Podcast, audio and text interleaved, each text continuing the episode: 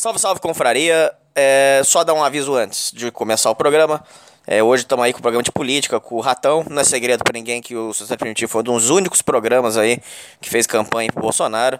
É, é óbvio que as pessoas vão vir cobrar aqui tudo, é normal. É, e vocês estão no direito de vocês. Eu com o Ratão fizemos campanha, é natural que vocês vão vir cobrar, tá tudo certo, não tem problema nenhum. Só que eu só quero avisar o seguinte: é, quando esse programa foi gravado, foi mais ou menos duas semanas. E eu acabei me atrasando aqui no, no lançamento. Peço desculpas aos ouvintes, peço desculpa ao Ratão. Muito sinceras desculpas, né? Que realmente eu, eu é muito programa para soltar, eu acabei é, me atrasando. É, programa sem ser gay, tá? Programa de, de ouvir. É, o que eu queria dizer é o seguinte: primeira coisa, é, no programa vocês vão ver eu questionando o negócio da Regina, da Regina Duarte. A Regina já até saiu, já, já não tá mais, então essa polêmica aí já tá em queda. E outra coisa que eu falei no programa foi a questão do, da, do Moro. Só que o Ratão pediu, que eu, e com justiça, que eu colocasse o áudio aqui na íntegra, aonde o Bolsonaro é, desmonta a, o discurso do Moro e foi um, um discurso, é, foi um, esse áudio que saiu, do, essa, essa entrevista que o, Bolsonaro cedeu agora, realmente foi um, sucesso. Jogou a popularidade dele lá em cima, foi, ele falou muitas coisas importantes. Então, antes de começar o programa, eu vou colocar este áudio com até uma resposta para os ouvintes, tá bom? Tamo, tamo junto, meus, meus amigos. Vambora e vamos. Independente se você é pró-Bolsonaro ou contra Bolsonaro, aqui, meu, meu amigo, eu só quero o bem do povo brasileiro. É, o que for bom pro povo e não for comunismo imundo, nós vamos apoiar e vamos embora. E vamos, vamos, vamos vencer essa crise aí, vamos vencer é, essa, essa porra desse vírus aí, vamos embora e vamos em frente. Estou junto com vocês, ouvintes. Siga comigo nessa jornada. Se eu errar, se achar um dia ligação minha com o empreiteiro, dinheiro na conta nas ruas, porrada, sem problema nenhum. Vai pro impeachment e vai embora. Agora, com frescura, com babaquice, não. Até em cima do que eu falei, em frente ao Forte Apache. Eu sou o chefe supremo das Forças Armadas. Ponto final. O pessoal estava lá, eu fui lá, dia do exército. E falei algo eu acho que tem nada demais. Mas a repercussão é enorme. Oh, o AI-5. Cadê o AI-5? Acabou, cara. O AI-5 não existe, não existe adicional no Brasil mais.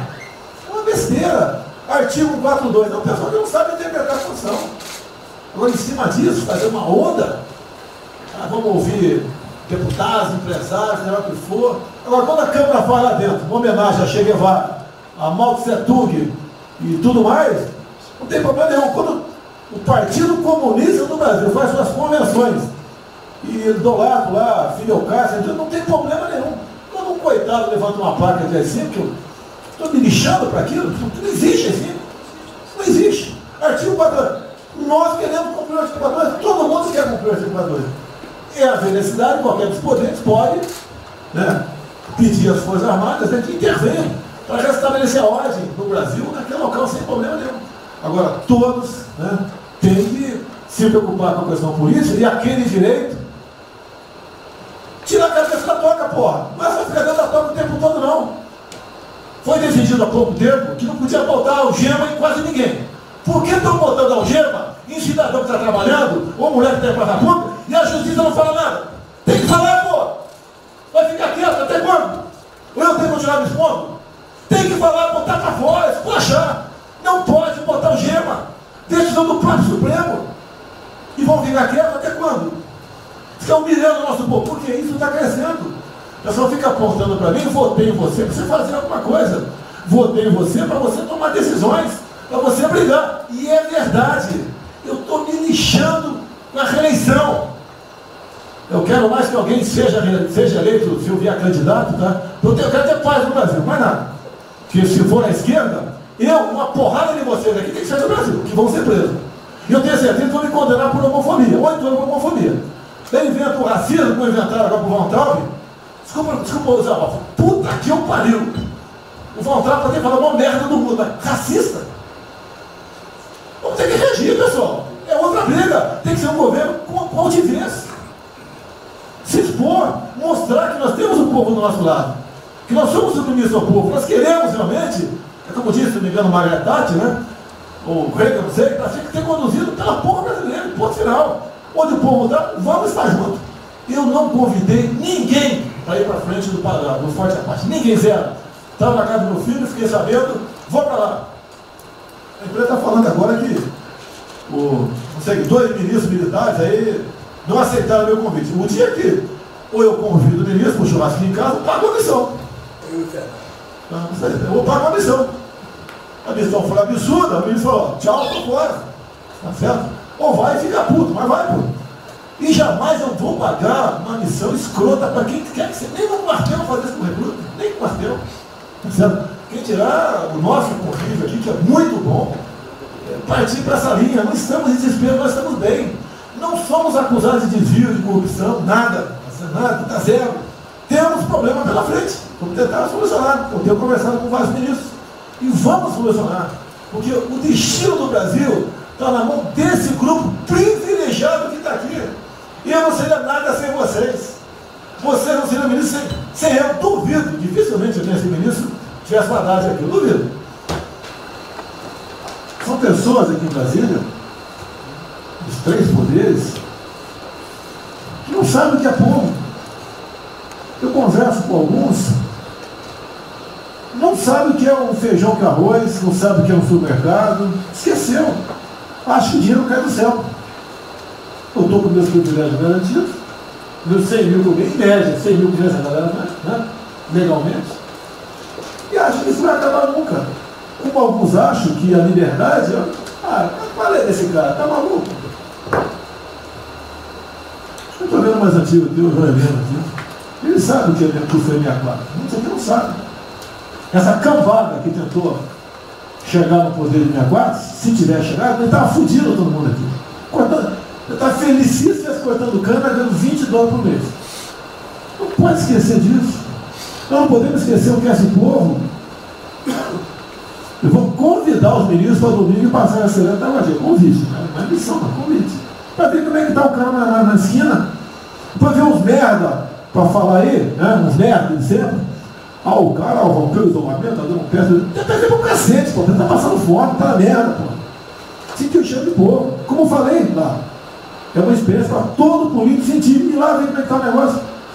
Ou a gente tem que estar como se fosse, não, um general na, na retaguarda e deixar a tropa se ferrar na frente. Não, o general está tá na frente, o coronel está na frente, o capitão está na frente. Nós, heróis da Segunda Guerra Mundial, estiver na frente do campo de batalha. Simples aqui, tenho certeza nas Forças Armadas vão cumprir com o seu papel, mas né, nós temos que dar exemplo.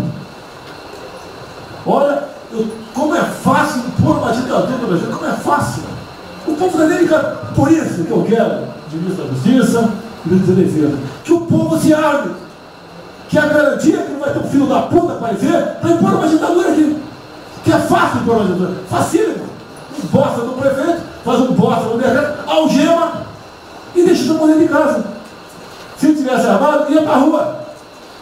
E se eu fosse ditador, né, eu queria desarmar a população, como todos fizeram no passado, quando queriam, antes de sua respectiva ditadura. Aí, que a demonstração nossa, eu peço ao Fernando e ao outro, por favor, assine essa portaria hoje, eu quero dar um puta do recado para esses bosta. Por que, que eu estou armando o povo? Porque eu não quero uma ditadura. E não dá para segurar mais.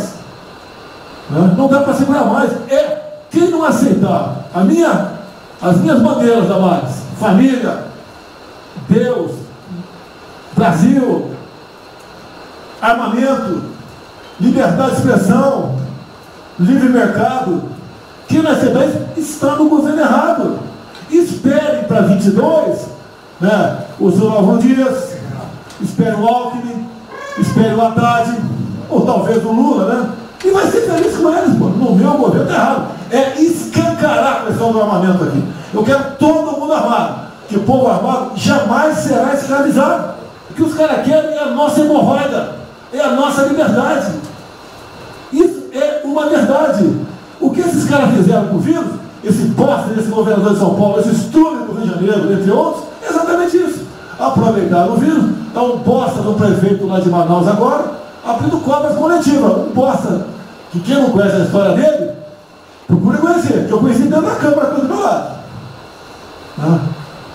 E nós sabemos o que a ideologia dele e o que ele prega. E que ele sempre foi. O que está aproveitando agora, um clima desse, para levar o terror no Brasil. Então, pessoal, por favor, se preocupe com as mais importantes, mais importantes que a vida de cada um de vocês, que é a sua liberdade. É uma empresa, não vale porra nenhuma. A humanidade encontra-se devastada. Após anos de afeminação do homem, feminismo e vitimismo, os últimos neandertais resistem em suas cavernas. Muito bem, Vilma. Onde é que está? Onde está o quê, Fred? Meu chapéu do clube. Tem uma reunião esta noite na Leal Irmandade dos Búfalos. Está começando Sociedade Primitiva com Hernani Carreira.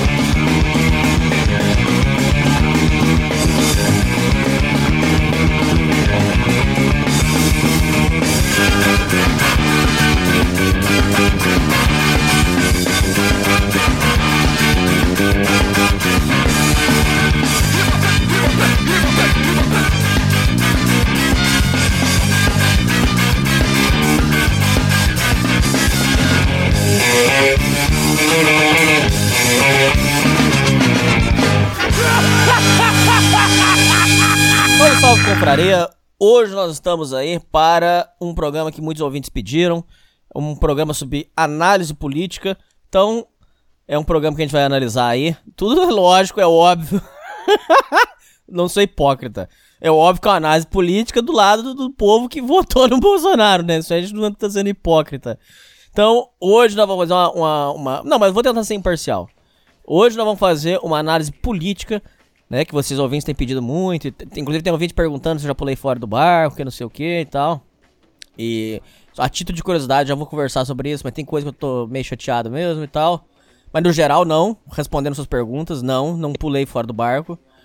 E hoje quem vem ajudar a gente a entender o panorama político do Brasil é o nosso amigo, que tinha muita gente tá pedindo na volta dele. Hoje quem vem aí é o Ratão. Fala, Ratão. Opa, e aí? Ah, cara, achei que nunca mais ia me chamar, né, cara? Eu devo ter feito alguma merda no último programa que me botou na geladeira, né, cara? Congelado. Pelo assim. contrário, pelo contrário, o povo é, adorou o programa nosso de leitura de e-mails que a gente gravou e tal. Inclusive, Ratão, é, é, pode botar essa na sua conta. Pode escreve e bota na sua conta. Você ajudou, é, não sei se chega a milhar não, mas aí uma centena de jovens, porque eu recebi muitas mensagens de pessoas que decidiram seguir o rumo da programação graças aos conselhos que você deu. Então, tipo assim, é, você deu uma orientação profissional pra muitas pessoas, cara. Cara, eu queria fazer um. informar que eu, que eu me arrependi, tá? É pelo que eu falei, é tudo, tudo besteira. Então quem seguiu se fudeu. Não, cara, agora. Olha, cara, me. Cara, amigo, podia ter me encaminhado. É. Podia ter me encaminhado e-mail, cara. Os caras tudo largando emprego e tal, e fazendo o que eu, que eu mandei se fudendo, né? Meu, quem fez o que eu mandei? Quem fez o que eu mandei naquele programa hoje não tá desempregado. ah, mas aquilo lá foi em Quem eu 2018, mandei né? porque é o seguinte, ó, um dos, um dos únicos ramos que continua contratando é o de programação. É tipo assim, o cara no, de supermercado e de programação, entendeu? Então quem fez o que eu falei naquela vez, fez os passos que eu falei, esse não se fudeu. Isso aí é uma coisa legal de observar. Eu nem, nem me lembrava, velho, dessa história. Mas podia ter me mandado os e-mails, né, cara? Me dar uma olhada. É, mas é, é, na época eu acabei pagando o programa porque tinha música dos outros no meio do programa e o YouTube tá no meu pé Ah. e tal, e- enfim. Ô, ô, Tu não faz mais aqueles programas de música mais? É. Que Tem cinco, não, cinco mais. Por isso que eu não tenho mais 5 mais, respondendo a sua pergunta dos ouvintes. Porque se eu trouxer 5 mais, a pessoa vai querer pedir. Ah, eu quero Legião Urbana, eu quero Paralama de Sucesso. Eu não posso tocar nada, ouvintes. As músicas que vocês vêm tocando, vocês não vêem umas músicas esquisitas que vocês falam assim, pô, da onde o cara tirou isso? É porque eu só posso usar música que não tem direito autoral. Então eu tenho que ficar caçando, a minha missão é ficar caçando músicas sem direito autoral pra tocar no programa. Ô, ô Ratão, deixa eu perguntar uma coisa pra você. É, eu tenho muita coisa pra falar com você, Ratão. Hoje você vai ser sabatinado aí. Deixa eu te falar. É, Pode, ó, cara, pode, pode, pode me botar contra a parede aí, né? então, Uma é isso, é isso que eu ia aí. falar mesmo. Você já, você já vai chegar levando burdoada. É, Não, vai. não é, não é vergonha. Eu não tenho vergonha, Ratão. Tô falando, tô falando um papo de homem com você aqui. Eu não tenho vergonha de ter feito campanha pro Bolsonaro, é, ter feito campanha, conseguido voto pra ele. Não, não tô na, na boa. Só que as pessoas vêm cobrar, é, vêm me cobrar E eu eu não sei, mas eu imagino que você também deve ser cobrado do seguinte: pô, lá, você falou para votar no cara, olha a cagada que ele tá fazendo. Pô, mas é. É, você, você fez campanha, você falou que o cara ia, mudar alguma coisa, olha a merda que ele tá fazendo. Ô, Ratão, no seu dia a dia, é a primeira pergunta, você pulou fora do barco, é a primeira pergunta que os ouvintes vão fazer. Segunda, é, as pessoas no seu convívio, no seu dia a dia, é, rola algum questionamento? Pô, Ratão, a cagada, cara, olha o que, que você fez. Co- Como é que tá sua, como é que tá o seu dia a dia com isso? Cara, assim, ó, ah, primeiro que eu não pulei, não pulei de barca, tá? Porque isso aí eu acho que seria até covardia, tá? Até porque é o seguinte, tá? Eu tenho um, eu tenho esse voto no Bolsonaro, tá? Eu tô meio que trabalhando nessa ideia, nessa questão de Bolsonaro desde 2013. Observa, 2013, antes, antes da, da reeleição da Dilma, tá? Que ninguém falava em Bolsonaro a gente já trabalhava nesse negócio de Bolsonaro. Assim, na questão política, né? Então, muita gente em 2013 chegava pro Bolsonaro e falava, ah, cara, tem que concorrer e tal. O Bolsonaro falava, não, não, bem capaz. Então, ali já estava se formando. Então, eu tenho postagens aí no Facebook lá de 2013 em relação a isso. Então, assim, eu não pularia de la barca porque eu é uma, é uma questão de convicção política. Eu tinha, um, eu tinha uma. Eu sou politicamente falando, eu sou conservador, e a gente tinha um candidato conservador, o único. Então não tem porquê uh, o único candidato conservador viável politicamente e bom candidato, entendeu? Então não teria porquê eu estar pulando da barca agora. Né? Eu trabalhei bastante até uh, uh, ajudando na desconstrução de caras que eram adversários do Bolsonaro. Por exemplo, o Flávio Rocha, que é o cara da Riachuelo, uh, o, ele contratou o MBL, pagou, se não me engano, 300 mil reais para o MBL tentar levantar o, o, nome dele na, nas redes. Naquela época o MBL era relevante. E o, o MBL não conseguiu? Porque a gente trabalhou contra o nome do Fábio Rocha e detonou o Fábio Rocha. Então o Fábio Rocha até desistiu da campanha. Outras pessoas, como a Moedo, por exemplo, que a mídia trabalhou forte pela Moedo ali, Jovem Pan praticamente era só puxar saco da Moedo, era, sei lá, 2%, entendeu? Isso é fruto da desconstrução também. Então, assim, como eu tô lá desde lá, eu não cheguei assim, ah, em 2018, cheguei na campanha, fiz algumas umas postagenzinhas e, e saí. Não, tô lá desde lá de trás. Então, seria muito idiotice minha pular do barco agora, entendeu? Quem tá pulando do barco agora que eu vejo são pessoas que eram antipetistas, entendeu? E que uh, ficaram entre o Bolsonaro e o PT e acabaram pro Bolsonaro. Sei. Mas são pessoas que não votariam em- no Bolsonaro em outras. em, em, em um outro momento, entendeu? Se é um Bolsonaro contra outra pessoa, poderiam votar em outra pessoa tranquilamente. né? Então, assim, são pessoas que nem eleitor do Bolsonaro são. São pessoas que fizeram um voto útil ali no final. Certo. Então, tipo, esse, é o, esse é o perfil, né? Um dos. E as pessoas te cobram no. Já chegou, você já chegou a ser cobrado por causa do, do seu voto? Cara, bem. Não, não, claro que não. Não cheguei a ser cobrado. Ah, pessoas. ah, eu ouvi pessoas reclamando de algumas coisas. Mas é que é o seguinte, cara, as pessoas elas estão reclamando por uma questão de fraqueza. De uma fraqueza emocional, entendeu? O que, que acontece? Ah, como é que é o cidadão médio brasileiro? Qualquer lugar, na verdade os caras não querem se envolver com política. Então o que que os caras querem fazer? Eles querem eleger alguém e deixar essa pessoa lá, sozinha, e que a pessoa resolva tudo, e elas vão seguir a vida delas, nada de errado. Ah, Eu tô ali, sou um cara que corta o cabelo, sou barbeiro, eu quero, eu quero votar ali no cara que eu acho que vai me ajudar, vai ajudar o país, sei lá. Esse cara ganha, eu depois eu esqueço que existe política e daqui a quatro anos eu vou ver de novo. E isso aconteceu com o Bolsonaro. As pessoas fizeram esse voto nele e depois deixaram o cara sozinho lá, entendeu?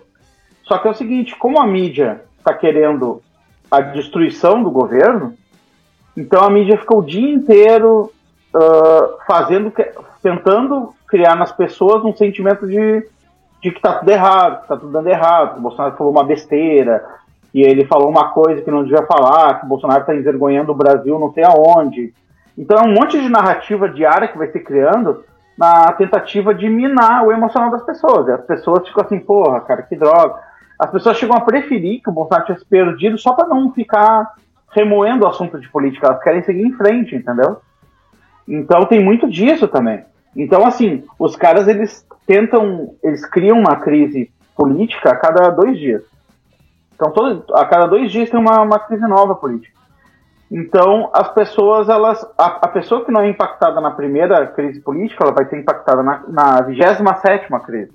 Algum momento eles vão impactar aquela pessoa. Então, assim, Bolsonaro já passou pelo. por, pelo, por incendiar as, as girafas da Amazônia, entendeu? Então, já passou pela história do, do Olavo de Carvalho, estava destruindo o governo. Sim. Passou por um monte de narrativas, de coisas que nem aconteceram, entendeu? E que as pessoas, de alguma forma, sentiram, sentiram abaladas, entendeu? Então, é, basicamente é isso, né? Oh, isso eu tenho que falar, é, isso oh, nenhum ouvinte vai poder negar. O Ratão, a perseguição, não tô entrando no ponto se tá certo, se tá errado, isso a gente já vai debater. Tô só fazendo um seguinte comentário. A perseguição é, da mídia em cima do Bolsonaro é, é pior do, do, que. Tipo assim, o povo vai falar assim, ah, mas no Lula perseguiu também. É, do mensalão e tal. Ok. A, a, mídia ficava o dia inteiro em cima. Mas a do Bolsonaro consegue ser mil vezes pior, cara. É nego, assim, fuçando coisa miúda. Tem, tem uma história do, do, Um absurdo. Inclusive gerou demissão, você sabe dessa história. Ah. Ah, diz que a moeda do, E eu não, não gosto dos filhos dele, não. Eu tenho uns filhos dele. Tem um filho dele lá que eu acho muito desbocado. Mas é, foram atrás da a mulher do, do filho do Bolsonaro. Tem uma clínica de, de psicologia. Não tem nada a ver com política. A Globo mandou é, infiltrar um paciente lá na clínica para ser atendido por ela. Não sei se você viu isso aí, Ratão. Pra gerar notícia. E aí gerou uma notícia idiota, Ratão. Uma notícia sem pé nem cabeça. Que é sobre. Não, cara, tudo. Ah, desculpa. Não, não, pode, pode falar, pode falar. Ah, cara, tudo, todas as notícias que são geradas é tudo absurdo. É tudo assim, ah, Bolsonaro vai fazer um churrasco. Tem mil pessoas morrendo e o Bolsonaro uh, tava, tava no WhatsApp em vez de estar tá cuidando das pessoas. Então, assim, ah, sempre é uma coisa absurda, entendeu? Uh, sempre é uma coisa absurda. Inclusive, essa, essa percepção que tu tem dos filhos do Bolsonaro também é uma percepção midiática. Quer ver, ó, por exemplo, tu, tu, tu, é um sentimento, esse sentimento que tu tem é um sentimento criado na mídia, cara. O que acontece? O, o, o, um dos filhos do Bolsonaro vai lá e faz uma postagem no Twitter. Ó, isso aqui me parece, não me parece muito bom. Aí fica o quê? Fica a mídia uma semana falando daquilo. E aí colocando, ó, o filho do Bolsonaro está atrapalhando o governo o filho do Bolsonaro está atrapalhando as relações do Brasil com a China. Ô, meu, tu acha que os, que os chineses estão preocupados com uma tuitada de um filho do Bolsonaro? É uma relação de, de bilhões, é, 400 bilhões de dólares o comércio entre Brasil e China. Tu acha que eles estão preocupados com o cara que tweetou alguma coisa sobre o FTX? Então isso, isso, é uma narrativa, entendeu? Os caras falaram tanto isso que tu, tu mesmo pegou ódio. Ficou assim, cara, né? Por quê? Porque o que que tu tá, o que que tu tá sentindo na verdade? Tá falando assim, porra, eu quero me eu quero que isso pare. É isso que tu quer. Então, assim, é, a mídia tá trabalhando nesse sentido. Até tu odiar, até tu pegar raiva, até tu preferir, tu prefere assim, ó, tá, tudo bem. Se ganhar o candidato de vocês, que é o Alckmin, ou o Luciano Huck, vocês param? Paramos. Não, nós vamos parar. Ah, então eu, eu prefiro que o Bolsonaro perca.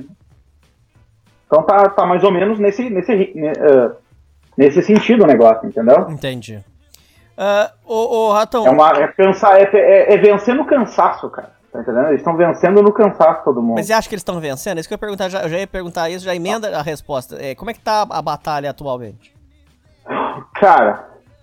Uh, oh, cara, tá, vamos fazer o seguinte. Vamos fazer só um, uma retrospectiva de dois minutinhos, só pra gente situar onde a gente tá no, no assunto. Por favor. Porque esse, esse, esse, a questão política é o seguinte, cara, é, é, um negócio que vai envelhecer, entendeu? Então a gente tem que só situar onde a gente está. Por favor. Cara, assim, ó, vamos lá, o Bolsonaro venceu a eleição, certo? Vou dar um bem resumão. O Bolsonaro venceu a eleição, assumiu em janeiro de 2000 2020, 2019. Primeira coisa, o MBL pulou fora do barco. era, era janeiro de 2019, o MBL já tinha já estava sentado no colo do Maia, já tinha, já tinha pulado de lado, já tinha ido pro lado do centrão. O MBL já tinha, já tinha ido pro establishment, né? Foi assentada no colo mais rápida da história no, no colo do establishment, o MBL. Depois a gente teve uma, uma, uma tentativa dentro do governo, tá? Que foi entre fevereiro e abril dos militares assumirem o governo, tá? Não assumirem assim, ó, uh, formalmente, tá? Trocar o Bolsonaro, mas eles começaram a isolar o Bolsonaro e iam fazer um governo paralelo junto com o Mourão ali. Certo. Aí as mídias começaram, o Mourão uh, foi nos Estados Unidos dar uma entrevista, as mídias começaram a, a, a puxar o saco do Mourão, fazer capas com o Mourão, o Olavo começou a falar mal disso aí, começou a, tipo, meio que o, o Olavo e o, um dos filhos do Bolsonaro começaram a notificar, ó, oh, meu, o que tá acontecendo, o que tá acontecendo. Aí tinha aquele Santos Cruz, que era um, um general, que ele passava de ministério, ele era um, um, ele trabalhava dentro do Palácio do Planalto, mas ele passava de ministério em ministério demitindo pessoas que eram uh, fiéis à agenda do Bolsonaro e não eram militares, trocando por militar. Tava tipo substituindo as pessoas para então tudo que o Bolsonaro mandava não chegava, não acontecia. Então esse, esse golpe foi frustrado também, porque o Bolsonaro foi lá, cortou a cabeça do, do, do Santos Cruz e o Mourão se aquietou, né? Porque o, o Mourão, os caras faziam capa na Veja, capa na Isto É pro Mourão. Mourão, esse Mourão seria melhor, se fosse o Mourão seria uma, uma maravilha. E o Mourão não respondia nada, ele não desmentia, deixava falar, então. Foi a primeira falta de lealdade do Morão, né? Então, assim, ó, era todo mundo contra o Bolsonaro. Naquela época já estava todo mundo. Esse sentimento que você está hoje já tinha sido construído naquela época. Certo. Então, naquela época já estava assim: o Olavo de Carvalho está destruindo o governo. Era capa de revista com o Olavo vomitando, com o Olavo a, com a boca aberta do O Olavo. guru, chama ele de guru. uma- É, como se fosse uma latrina. Então, essa era a diminuição do Olavo, entendeu? Então, assim, ó, tinha no governo, tinha alunos do Olavo, tinha uns 10 alunos do Olavo, só o Santos Cruz demitiu uns 8, entendeu? demitiu uns 8. Então, assim, ah, depois a gente teve ah, sucessivos ah, micro tentativas de, de roubar a agenda do governo. O Maia, ele enrolou a ele, ele, enro- ele, ele enrolou a reforma da Previdência, ele não enrolou a reforma, ele deixou lá pro fim do ano, era um negócio que aconteceu no, no primeiro no primeiro trimestre, foi o negócio foi lá pro último. Foi uma enrolação do cacete, ele, ele detonou todas as agendas praticamente do governo. A reforma só saiu porque não teria grana nem para pagar salários. Então, assim, os próprios deputados corriam risco de não receber salário a, a médio prazo. Então, os caras fizeram a reforma, mas eles não fariam porque ela, ela sanearia economicamente e geraria um crescimento econômico que beneficiaria o Bolsonaro em 2022. Depois a gente teve uma, um, um evento político que foi fantástico, cara, foi um, foi um negócio assim que, para quem gosta de análise política, é, é adorável, que foi a- o racha do, do PSL, foi quando o Bolsonaro fez uma malandragem e mandou um pessoal assinar uma lista para trocar o líder do, do PSL na Câmara. Que ele queria colocar o filho Nessa dele? lista. Não, não é que ele queria colocar o filho dele. Ah, isso aí que ele queria colocar o filho dele é a narrativa. Tá? É a narrativa, mas o que realmente rolou foi o seguinte: ah, tinha muita gente que estava trabalhando. Assim, ó, tinha, já tá- já estavam trabalhando para as eleições agora de outubro, entendeu? Então, por exemplo, Joyce Hassman estava tava trabalhando, ela simplesmente não trabalhava mais para o governo, era só saber assim, ó, só queria se projetar para ser prefeita de São Paulo, prefeita de São Paulo. Ah, todo mundo estava se ajeitando com um fundão, né, que o, o, o partido Bolsonaro, o PSL ia ganhar, seria o maior, a, a maior quantidade de grana ia ser pro PT e pro PSL por causa do número de deputados. Aí começou um racha interno, uma briga interna lá dentro, porque não avançava a agenda do governo. O próprio cara que, que era líder do governo estava votando contra o governo. Então, tipo assim, por questões financeiras para eles terem o fundão, eles trabalharam, começaram a trabalhar contra o governo. Aí o Bolsonaro, olha, olha a malandragem dele. Ele mandou fazer essa, é, essa assinatura para trocar o líder do governo, mas não era só para trocar o líder do governo, era para ele ver na base dos deputados quem era fiel a ele e quem era fiel à grana. Entendeu? Certo. Então isso causou. É, isso foi a genialidade, porque é a mesma coisa do cara chegar assim, ó, escreva aqui nesse papel quem tá comigo ou quem não tá comigo. E é tipo assim, isso aí obrigou os caras a, a se revelarem, entendeu? E aí começou o racha. Isso foi brilhante, tá? Claro, foi vendido na mídia como se fosse puta, desarticulação do governo, não sei o quê. Mas a gente sabe, velho, não existe articulação. Articulação é o seguinte, ó, o que, que tu quer, eu tenho pra te dar ou não tenho, entendeu? Não existe articulação. A mídia vendia como se o governo faltasse pro governo Bolsonaro uh, ir até o, Congresso e conversar com, pessoas, com, os deputados e explicar, olha, tá aqui, ó, deputado, a matemática, ó, se a gente não passar essa reforma, vai faltar dinheiro, ó, aí o cara, ah, tá, agora eu entendi, ah, puxa, não tinha entendido antes, desculpa, eu vou votar a favor disso aqui. Não é assim que funciona, né, cara? Eles trocam favores, né? Então, tipo assim, ah, mas isso aqui vai explodir o país, foda-se, pode. Eu não ligo.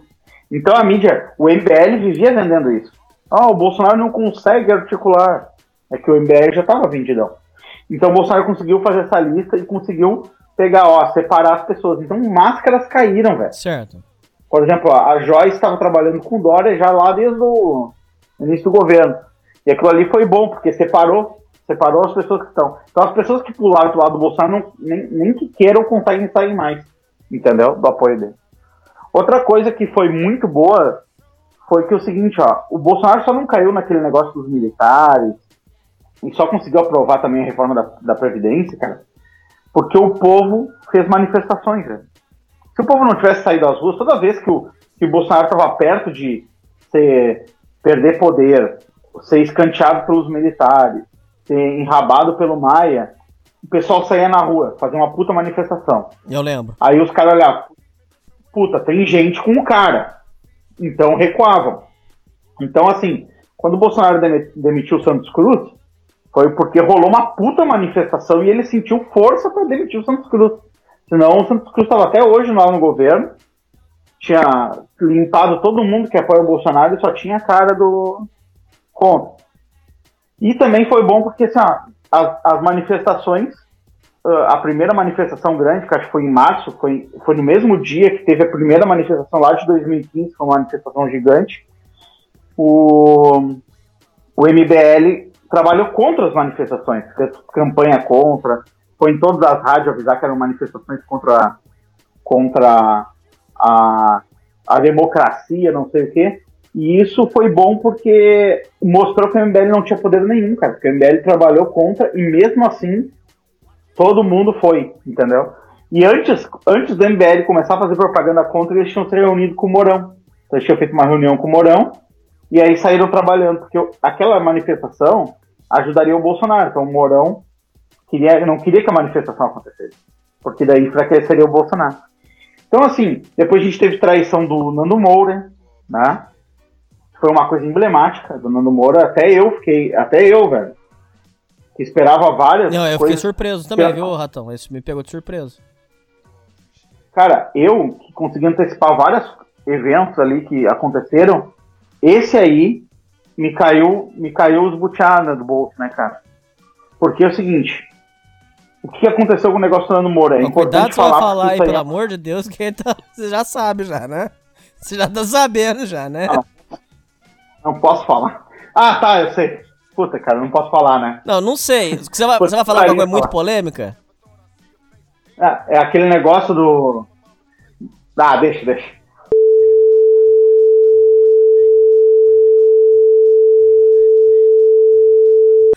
Não te deixa. Filha da puta, vou ter que censurar, ó. Vai, fala. Ah, tal. é. Ai, ai. Cara, assim, ó, o, o caso do Nando Moura foi um caso emblemático porque, assim, primeiro que todo mundo pegou todo mundo uh, com as calças na mão, né? Ninguém esperava isso. O que o Nando Moura fez foi o seguinte, ele ele tinha saído, né, se desligado um pouco, por um mês, que ele foi fazer um implante de cabelo dele, né?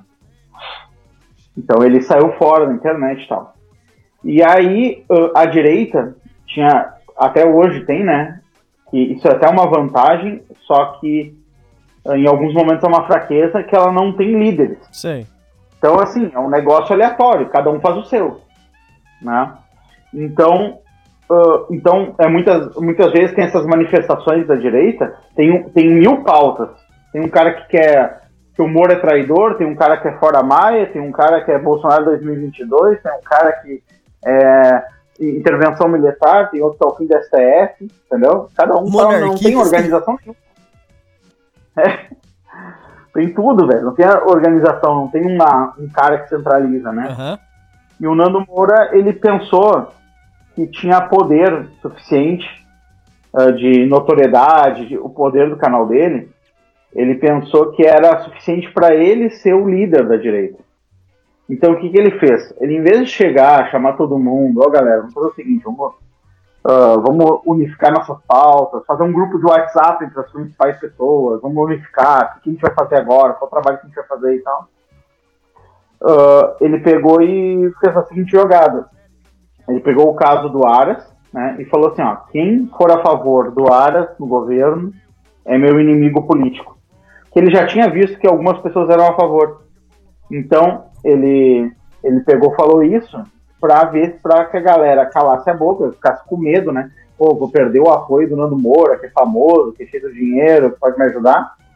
Então ele estipulou isso aí, quem fizer isso é meu inimigo. Voltou detonando. Só que o pessoal tudo é adulto ali, todo mundo é tem sua própria vida, todo mundo se sustenta, então todo mundo cagou pro Nando Moura. Assim, ah, vai tomar no cu, eu penso assim e eu não vou, não vou te obedecer. Sei. E ele se perdeu nisso. Ele se perdeu nisso. Ele tá até hoje tentando forçar as pessoas a obedecer ele.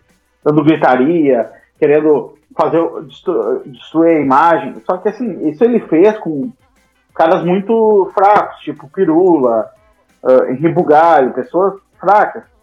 Ele não vai conseguir fazer isso com terça livre inteiro, por exemplo. Entendeu?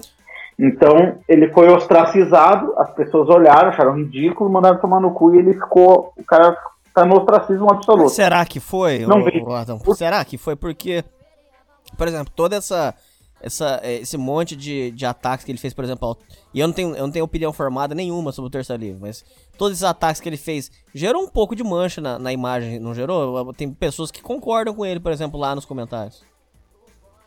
Cara, acontece o seguinte, ó, se tu for no, no canal do Nando Moura, o que, aconteceu? Vai lá na estatística do canal do Nando Moura ali no, no Social Blade, tá? O cara perdeu. O cara. O que ele tinha de visualização no canal dele? Ele tinha de 200 mil a 400 mil por vídeo, tá? Essa era a média dele. Beleza. Ele perdeu 500 mil. 500 mil pessoas Sei. no, saíram fora do canal. Se tu entrar hoje lá, tem 10 mil pessoas saindo por dia até hoje no canal dele, Caramba. tá? Sim, é só entrar lá e olhar. É sempre negativo o número de inscritos dele. Então, assim, ó, o que aconteceu? As pessoas que eram ativas no YouTube e que iam lá e assistiam, saíram fora. Só que como ele tá falando mal do Bolsonaro, entraram novas. Só que essas novas, cara, são os petistas, tá ligado? Ah, tá. Entendeu? Tá, entendi. Então, assim, o que acontece? Aquele cara que vai te apoiar, mas não vai votar em ti. E no caso do Nano Moura, não vai comprar os seus produtos. Então, por exemplo, a Joyce Halfman. Ela faz uma postagem, todo mundo detona ela na internet. Mas tem umas pessoas batendo palma ali. Só que essas pessoas votaram no PSOL, entra ali no perfil da pessoa, ó, votou no PSOL, votou no PT, entendeu? Então são pessoas que quando a Joyce, a Joyce for tentar se candidatar lá à Prefeitura de São Paulo, não vão votar no, no coisa que elas têm seus próprios candidatos. Ah, tá. Então assim, a galera Tá. então, o Nando Moura trocou o público dele, entendeu? Então as pessoas que estão lá no canal do Nando Moura batendo palma pra ele é só pra ver o circo pegar fogo, é só pra, é só pra ver mais um cara falando mal do Bolsonaro. Então o Nando Moura começou, por exemplo, a chamar pessoas que ele brigava antes, que era o Luiz Nobre, por exemplo. Ele vai chamar o Cauê Moura, vai no canal dele. Mentira, sério? Sério, o Pirula, ele tá entrando em contato com o Pirula. Ah, isso é mentira, não é Então possível, tá, você tá então zoando, tá. Radão. Não tô, não tô falando, não tô sentindo. Meu, o, tu não viu que o Luiz Nobre foi na casa do Nando Moura? Esteve na casa do Nando Moura. Caramba, E eles. cara. O que o Nando Moura tá fazendo? O Nando Moura tá perdendo público, então ele tá tentando farmar um público novo. Entendeu? Só que esse público, cara, não vai comprar. Não vai comprar ah, livro dele, não vai comprar. ah, não vai comprar curso, entendeu? Vão ser só um público que vai lá, vai dar uns views pra ele. Então, assim, ele tem um canal de 3 milhões, que caiu bastante o número de inscritos. Só que, tipo assim, é 13 milhões, mas se for pegar, são pessoas que não acessam mais o YouTube, pessoas que se inscreveram não recebem mais os vídeos. A pessoa, o pessoal que tava vendo mesmo caiu fora, entendeu? Então ele perdeu, cara. Perdeu muito com isso aí. Foi uma coisa, uma coisa de ego, foi, uma, foi um cálculo muito errado que ele fez e tomou no cu, né? Mas eu só citei ele porque ele foi uma questão emblemática, assim, porque muita gente pulou do barco, entendeu? Sem dúvida. Muita gente, muita gente pulou do barco, mas eram pessoas que estavam nesse antipetismo e tal. É, diz que um tal. Diz que que na assim, internet também. Eu não, eu não acompanho, Ratão. É, é, diz que um tal de Diego Rox também pulou fora, né? É que assim, ah, o Diego Rox, ah, é até que a, tem um apelido muito bom que é, é MC Burrox, né? Porque ele é, ele é, não se sabe que ele é funkeiro, né? não. É, ele era funkeiro e tal, então a galera fala MC Burrox. Mas assim, ó, o que acontece? Esses caras, é o seguinte, lá quando deu essa briga do Nando Moura, essas pessoas acharam que era mais vantagem ficar do lado do Nando Moura, porque o Nando Moura tem mais inscritos e tal. Então elas ficaram do lado do Nando Moura e depois não conseguiram mais voltar, entendeu? Ah, tá. Então estão lá. tá? É, estão lá com views diminuídas e tal. Público trocaram de público se fuderam. Essas aí se fuderam, cara. Entendi. Entendeu? Esses aí se fuderam. Então é o seguinte, ó, os antipetistas, cara, são caras que vão votar em qualquer pessoa que tiver contra a esquerda totalitária, vamos dizer assim. Então é o seguinte, por exemplo, em 2022, se o Bolsonaro for pro segundo turno com o Lula, com o Haddad, eles vão votar no Bolsonaro de novo. Hum, tá. O- a única coisa que o Bolsonaro precisa fazer, politicamente, é escolher o adversário dele. Entendeu? É tipo assim, tu vê que o Bolsonaro não fala mal do Dória. Ele não fala mal do Luciano Mas o. Dória fala mal do Bolsonaro. Ele fala. Por quê? Porque o Dória tá, tá gritando, por favor, Bolsonaro, fala mal de mim, briga comigo. Porque se o Dória conseguir que o Bolsonaro ataque ele, o Dória vira o anti-Bolsonaro. Ah, e ele tá. começa a atrair expressões dos votantes. E o Bolsonaro não quer o Dória como, como adversário. Então ele nem. Ele faz que o Dória nem existe. Entendi. Ele nem cita o nome do Dória. Então, assim, que, e, e ao mesmo tempo ele fica brigando com LGBT, fica criando caso com, com o PT, com não sei o quê. Por quê? Porque ele está escolhendo o adversário dele. Então ele está animando essa galera pissolista, esse negócio, para criar essa, essa situação de novo. Então a, a galera da esquerda vai votar lá no Ciro Gomes da vida, ou num Haddad, e aí vai sobrar Bolsonaro e Haddad, e a galera vai votar no Bolsonaro de novo. Então essa, esse é o plano longo prazo do Bolsonaro. Só que agora surgiu, né, surgiu o, o Moro para 2022 também, né? Bom, ah, vamos por partes. É, é, é só é, uma pergunta que ficou faltando. É, é que você falou que você fez o retrospecto e tudo. Nesse momento, agora, hoje, quem que tá ganhando? O, o Bolsonaro ou, ou a mídia é, descendo porrete? Quem tem mais credibilidade hoje no Brasil? Então, cara, é assim, ó. É um caso curioso, tá? Porque é o seguinte: as pessoas, elas não acreditam na mídia como elas acreditavam antes. Não, sem dúvida. Então a mídia realmente ela, ela perdeu, ela perdeu credibilidade, Perdeu. tá? Só que as pessoas continuam consumindo produtos midiáticos. Então, assim, ah, as pessoas continuam assistindo novela, continuam assistindo Big Brother. Só que esse caso do Covid, cara, foi uma coisa que isso mudou o jogo, entendeu? Sim. Porque é o seguinte, ó, qual é a situação do Brasil? O Brasil estava crescendo economicamente, bolsa batendo recorde, dinheiro para tudo que é lado, ah, projeção do PIB era chegar em 4% em 2022. Era um negócio que tava em. Não, o negócio tava de vento em polpa, tá entendendo? Aí veio o Covid. O que aconteceu, cara? O que as pessoas. Tava todo mundo. Era pleno emprego, não era pleno emprego, mas. Muita gente estava se recolocando no mercado, eu mesmo estava contratando, entendeu? Aqui para a empresa Minha Mulher também tinha um plano de expansão aqui, de criação de, um, de uma fabriquinha, de um, buscar umas, umas. Todo mundo estava com planos de investimento. Certo. Então, meu, mais pessoas estavam trabalhando. O que isso significa, meu? Que as pessoas estavam saindo de casa de manhã, passando o dia no, na labuta, chegando em casa de noite, cansado, o que as pessoas faziam? Iam comida, tomava banho, brincava com o filho, mexia no Instagram e ia dormir. Então, cara, uh, no Instagram e no WhatsApp, que é onde o Bolsonaro domina ali, a mídia. O que, que aconteceu? Veio o Covid. Aí as pessoas ficaram trancadas dentro de casa. O que as pessoas ficaram fazendo? Assistindo televisão. Aí contaminou. Então, aí contaminou. Porque é o seguinte, a gente voltou pro watch time uh, do tempo da década de 90, quando tinha o Gugu cantando Pintinha Amarelinha na TV. Entendeu? Certo. Quando tinha passo ou repassa. As pessoas ficavam, tipo, era a única coisa que as pessoas faziam era, era a televisão. Então a gente mais ou menos que voltou para aquilo. Tanto que o Big Brother era um negócio que estava muito falido. Ninguém mais via, todo mundo estava cagando pro Big Brother, cada ano piorava. E inclusive esse ano, se eu não me engano, seria o último ano, alguma coisa assim. Certo. Teve recorde de audiência, por quê? Porque o gado, a, o pessoal realmente uh, regrediu no tempo, entendeu? Voltou para um tempo. Ficou gado. E essa história de ficar em casa, não sei o que, contaminou as pessoas, entendeu? As pessoas compraram muito isso.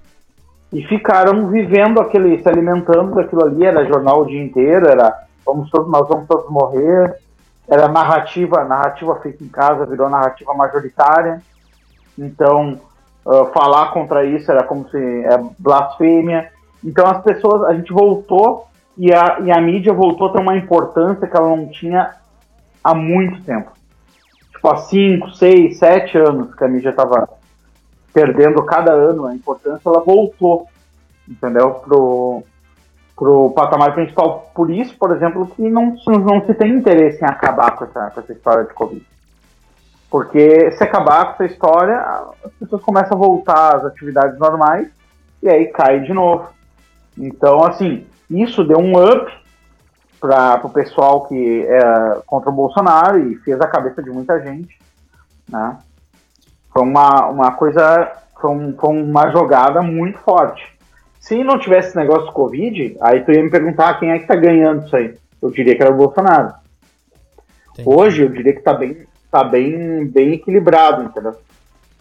Tá bem equilibrado o negócio. Tá feio o negócio. Momento, tá? Política é momento. Então, por exemplo, olha só, o Trump venceu eleição americana de 2016. Cara, ele foi o grande vencedor, venceu de vareio. Mas isso não quer dizer que a, um, uma eleição quatro anos antes ele também venceria, porque política é momento. Então, assim, ó, hoje a gente está vivendo essa situação. Daqui a, a três meses muda 100%. E daqui a três anos, que é as eleições, é um quadro completamente diferente. Então, tu te lembra do Mandetta, do, do cara que era uh, cara ali da uh, ministro da saúde do Bolsonaro, que, que, que começou por trocou de lado, começou a ir pro lado dos governadores, lembra daquilo? Lembro. Aquele cara, ah, se demitir o Mandetta vai acabar o mundo. Cara, ninguém mais lembra do Mandetta. Se eu não te falasse aqui, a gente ia passar o programa todo, não ia citar o Mandetta. Verdade, verdade. Entendeu? Então, um cara que desapareceu. Simplesmente o cara foi pro ostracismo. Total. Entendeu? E isso foi uma. E ainda a gente ainda tá na pandemia e tá piorando. Então, e mesmo assim o cara da saúde, do não sei o que, que tava lá, que era. A Globo chamou o cara, tá no ostracismo e agora foi pro lata de lixo da história, velho. Entendeu? Pra te ver como é que é política. Entendi. Entende? Então, assim, o que tá rolando agora não vai tá rolando daqui a três meses. Com... Entendi. Ô, Ratão, tem gente que afirma o seguinte, que essa preocupação é, do, do povo em ficar em casa, tudo, que na minha opinião particular, minha opinião pessoal, é, uma, é um discurso demagogo, eu falei isso no último programa, porque fica aquele papinho assim, Ratão, fique em casa, fique em... Mas pera aí, fica em casa e come o quê? Fica em casa e, e vive de quê? Sabe, é uma conversa que idiota, uma conversa demagoga, é uma conversa infeliz. Inclusive, a título de curiosidade, eu tive uma briga recente, perdi alguns ouvintes é por causa do negócio da, da- do rolo da toalha aí. O Jovem Nerd, ficou, aquele podcast, o Nerdcast, passou, é, tem passado esse tempo todo é, é, falando de epidemia, epidemia, epidemia. Agora estão vendendo máscara a 35 reais, uma sacanagem. Mas depois eu, vou, depois eu falo disso. Muitas pessoas Tá, afirmam... mas o que, é da toalha? Que eu não tô, tô ligado. É da, da, ma- é, toalha? da toalha, não, é, desculpa, é da máscara. Eles estão vendendo. É, é, Ah. eles, é, ele, eles promoveram aquele Átila. O cara falou lá que ia morrer um milhão, já, já, já primeira cagada. E depois, ficar é, falando negócio de, de, de ficar em, fica em casa, porque é pandemia, pandemia, pandemia. Agora estão vendendo máscara a 35 reais. Máscara com estampa do, do Capitão América e do, do, do, do Homem-Aranha por 35 reais. É, mais o frete, uma sacanagem, tá? Isso aí deu um estouro desgramado isso aí. Mas de- deixa eu voltar no assunto, ô, Ratão. É porque é o seguinte: muitos afirmam que é, se o Bolsonaro. Se, se, numa, se numa- num, mundo distópico o Bolsonaro fosse, pelo contrário, o Bolsonaro tivesse muito preocupado é, com a questão do- do- da doença e falasse para as pessoas: olhem, eu quero que vocês fiquem em casa. Muitos afirmam que hoje o PT, o MBL é, e a mídia estaria dizendo: não fiquem nas suas casas, vão trabalhar para vocês conseguirem o sustento de vocês. Ou seja, que essa posição deles é meramente para atacar o governo. É, essa informação procede e se, for, se fosse o contrário, se o Bolsonaro pedisse para as pessoas ficarem em casa, você acha que eles iam trabalhar para as pessoas irem trabalhar? Como é que você acha isso? O que, que você pensa? Não, é, com certeza isso aí é fato. Isso aí pode ter certeza, cara. Pode ter certeza. A questão é a seguinte, cara, existe uma torcida organizada pelo vírus, entendeu? Então, assim, ó, é, a, a mídia tá na torcida pelo vírus. Cada morte os caras comemoram como se fosse um gol, entendeu? No estádio. Sei. A questão é a seguinte, cara, o que, que o Bolsonaro fez? Tá? Por isso que o Bolsonaro merece. ah, ser- é um cara que merece ser estudado do ponto de vista político, porque ele é muito. Ele, ele é um cara que consegue antever situações. Então, chegou lá no início lá do, do negócio. Tava todo mundo fica em casa, porque não sei o quê. Porque tava todo mundo no início, lá em março, tá? Março, 15 de março. Vamos voltar lá pra 15 de março o, todo mundo tava achando do caralho esse negócio do vírus. Por quê? Porque tava todo mundo tirando pra férias. Ah, cara, vai ser legal, a gente vai ficar 15 dias em casa, tá tudo bem, sabe? Certo. Então era assim, ó, era uma coisa, tipo assim, é como, pô, é uma férias a mais que as pessoas iam ganhar. Certo. A, a mentalidade era essa, é a mentalidade de funcionário que só quer, só quer se dar bem. O que, que o Bolsonaro fez? O Bolsonaro pensou assim, cara, é o seguinte, cara, ele não, não foi sozinho, né, cara? Ele tinha informação, ah, que, eh, trocou informação com os americanos, ah, trocou informação com, com o pessoal dele e tal, e ele já sabia, ó, meu, isso aqui vai dar merda.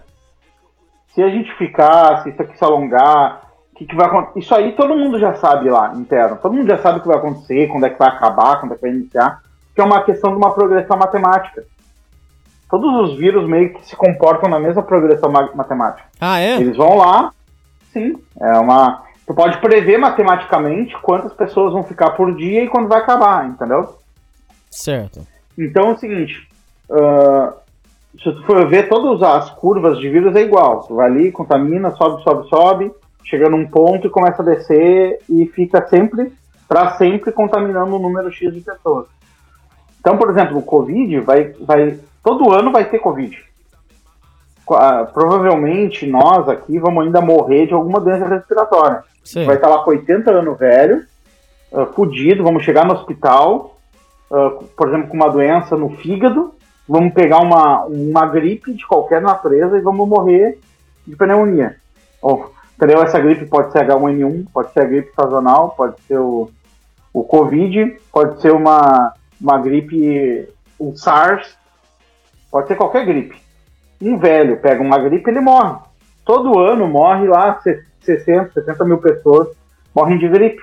Certo. Só que elas não morrem de gripe porque o cara, a gripe é super, não sei o que, não, é porque o cara já tá debilitado, ele vai morrer, só precisa de um, um vírus ali para fazer o, dar o apá de cal no cara. Então, assim, ah, lá no, início, lá em março, o Bolsonaro já estava informado do que ia acontecer. Olha, meu, vai acontecer isso aqui, vai subir, vai morrer tantas pessoas, depois vai cair. O que, que ele pensou, cara? Ele pensou o seguinte, ó. ah, ele preferiu pegar o dano a, a receber o ódio, o dano a curto prazo, para pegar o bônus político a longo prazo.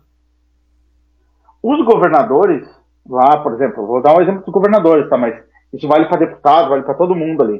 Ministro do STF e tal. Esses aí estavam queimados politicamente. Eles viram no vírus uma chance de reabilitar a imagem deles. Como se fosse bonzinho, como se fossem caras legais, que estão querendo salvar, que estão pela vida. Por exemplo, o Dória estava queimado. O Itzel, todo mundo falava mal do Itzel porque estava pedindo impeachment do Itzel. Então eles viram nesse negócio de comprar essa narrativa, uh, que estava todo mundo de acordo, porque todo mundo ia ficar de, de férias em casa, eles viram como uma forma de, de restaurar a popularidade que eles tinham em 2019. Então o Bolsonaro foi lá, falou aquela primeira. fez a primeira. Uh, pronunciamento nele na TV e todo mundo queria matar o Bolsonaro, cara. Até minha mãe queria matar o Bolsonaro. A sua mãe chegou a ficar contra, né? Não, minha mãe ficou contra o Bolsonaro. Falou assim, ah, esse cara é um idiota, não sei o que, não sei o que. Ela é eleitora do Bolsonaro. Entendi. Ah, eu não acredito que ele falou isso e tal. Mas o que, que ele tava fazendo? Ele tava falando assim, ó, gente, vai dar merda. Ele falou isso. E se a gente fizer isso, vai dar merda. E todo mundo foi contra. O que aconteceu depois? Deu merda. Agora, o Dória, o Itzel, o Caiado, o Eduardo Leite, eles não sabem como sair da narrativa que eles entraram. Agora eles estão.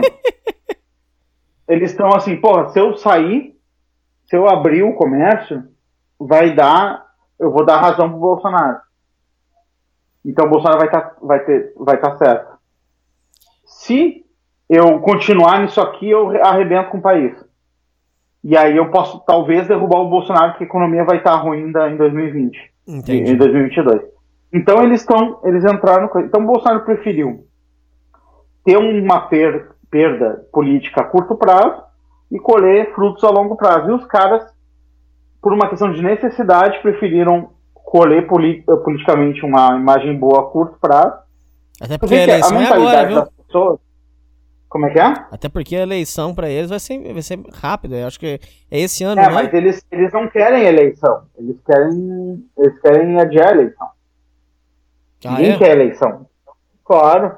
Porque é o seguinte, qual é a ideia dos caras, os prefeitos? O prefeito quer adiar a eleição porque se ele perder agora, ele sai.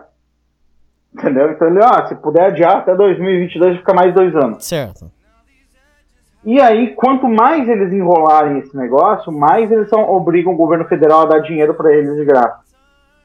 Então eles estão recebendo grana e não precisam fazer licitação para comprar os bagulhos. Então eles estão fazendo uma festa. É tipo assim, ó, é, se criou um segundo mensalão, entendeu? Só que entre Câmara e governadores. É, o, o Ratão, que, qual que é a sua opinião pessoal? É, eu, queria, eu, eu queria saber se você também fica irritado. Independente de política, Ratão. Não tô fazendo discurso político. Não é isso que eu tô falando pra você. Mas, ô Ratão, quando uma pessoa vem com uma conversa idiota, demagoga, principalmente pessoas ricas, fique em casa, fique em casa. Você não acha isso um discurso muito demagogo? Agora, independente de Bolsonaro, independente do que for. Pô, cara, fica em casa como, cara? Você vai comer o quê, cara? Sabe, eh, não, pra você não soa como uma conversa de idiota, uma conversa de pessoa é, que quer é, passar uma imagem de pessoa do bem. Eu, eu, esse tipo de discurso me dá nojo, Ratão. Fica em casa, mas fica em casa vai viver de quê? Vai comer o quê? É, é uma conversa pra idiota, uma conversa de ator global, uma conversa de, sabe, de idiota, de, de imbecil. Qual que é a sua opinião sobre esse povo aí que tá fazendo campanha do Fique em Casa? Cara, assim, ó, vou ser sincero pra ti. Uh, fique em casa, cara, é, eu, é até criminoso, vou dar bem real pra ti. Porque assim, ó, o, que, o dano que isso já causou hoje, já causou hoje, vai nos, vai no, já nos comeu uma geração, entendeu? Então, assim, quem tinha esperança de estar tá melhor, que ia juntar uma grana, que ia adquirir bem, essa, essa esperança morreu. Nossa. Só que daí, não, isso aí já, olha, eu te, te, te garanto, cara, pelo menos uns 5 a 6 anos pra frente estão comprometidos já. Entendeu? Já foi pro saco. Já tá perdido. Eu vou, dar, eu vou, eu vou te dar os dados de hoje, tá? Quando deu Sim. aquele auge da crise da Dilma, tá? O Brasil foi para 15 milhões de desempregados. Tá? Na verdade era mais, porque eh, eles fizeram um esquema que eles não contavam o pessoal do Bolsa Família. Então tem E não que- contavam quem não tava procurando também. é, então assim, na verdade é 40, mas eles contavam 15. Beleza. Tá, vamos partir de 15. Isso é o auge da crise lá. Sei. Quando o, Bolsonaro assumiu, começou a melhorar o negócio. Por quê? Porque o pessoal começou a confiar, investir dinheiro no Brasil, começaram a cortar cargo, o, o cara lá começou a desenvolver, desenvolver estradas, as empresas, os, os, os juros baixou, então as- os caras que tinham dinheiro em, a juros em tesouro direto tiveram que tirar esse dinheiro e investir na própria empresa. Então começou a acontecer o negócio. Começou a vir grana para o. Brasil e tal. E aí se conseguiu, cara, em um ano de governo, baixar de 15 milhões de desempregados para 11. 12, 11. Então, assim, olha toda a luta que foi para botar 3 milhões de pessoas para trabalhar. Certo. Claro, ah, isso formalmente falando, né? Ah, tem muita gente que começou a trabalhar em informal. aplicativo. ah, Então, mais pessoas, na verdade, foram inseridas. Mas, na, no, formalmente falando, foram umas 3 a 4 milhões de pessoas. Cara, já se calcula a perda de 15 milhões de empregos. Então, a gente pode ir, pode chegar assim, tá, acabou o lockdown, acabou a crise, vamos ver o que aconteceu. Aconteceu o seguinte, a gente tinha 15 milhões, foi para 11 e agora tá com 30. Meu, tu lembra como foi horrível os anos de 2015, Lembro, 2016, lembro. 2017? Tu parado, tu não conseguia vender nada? Lembro. Imagina, aquilo ali tinha 15 milhões de desempregados. Agora imagina com 30. Pior. Nossa.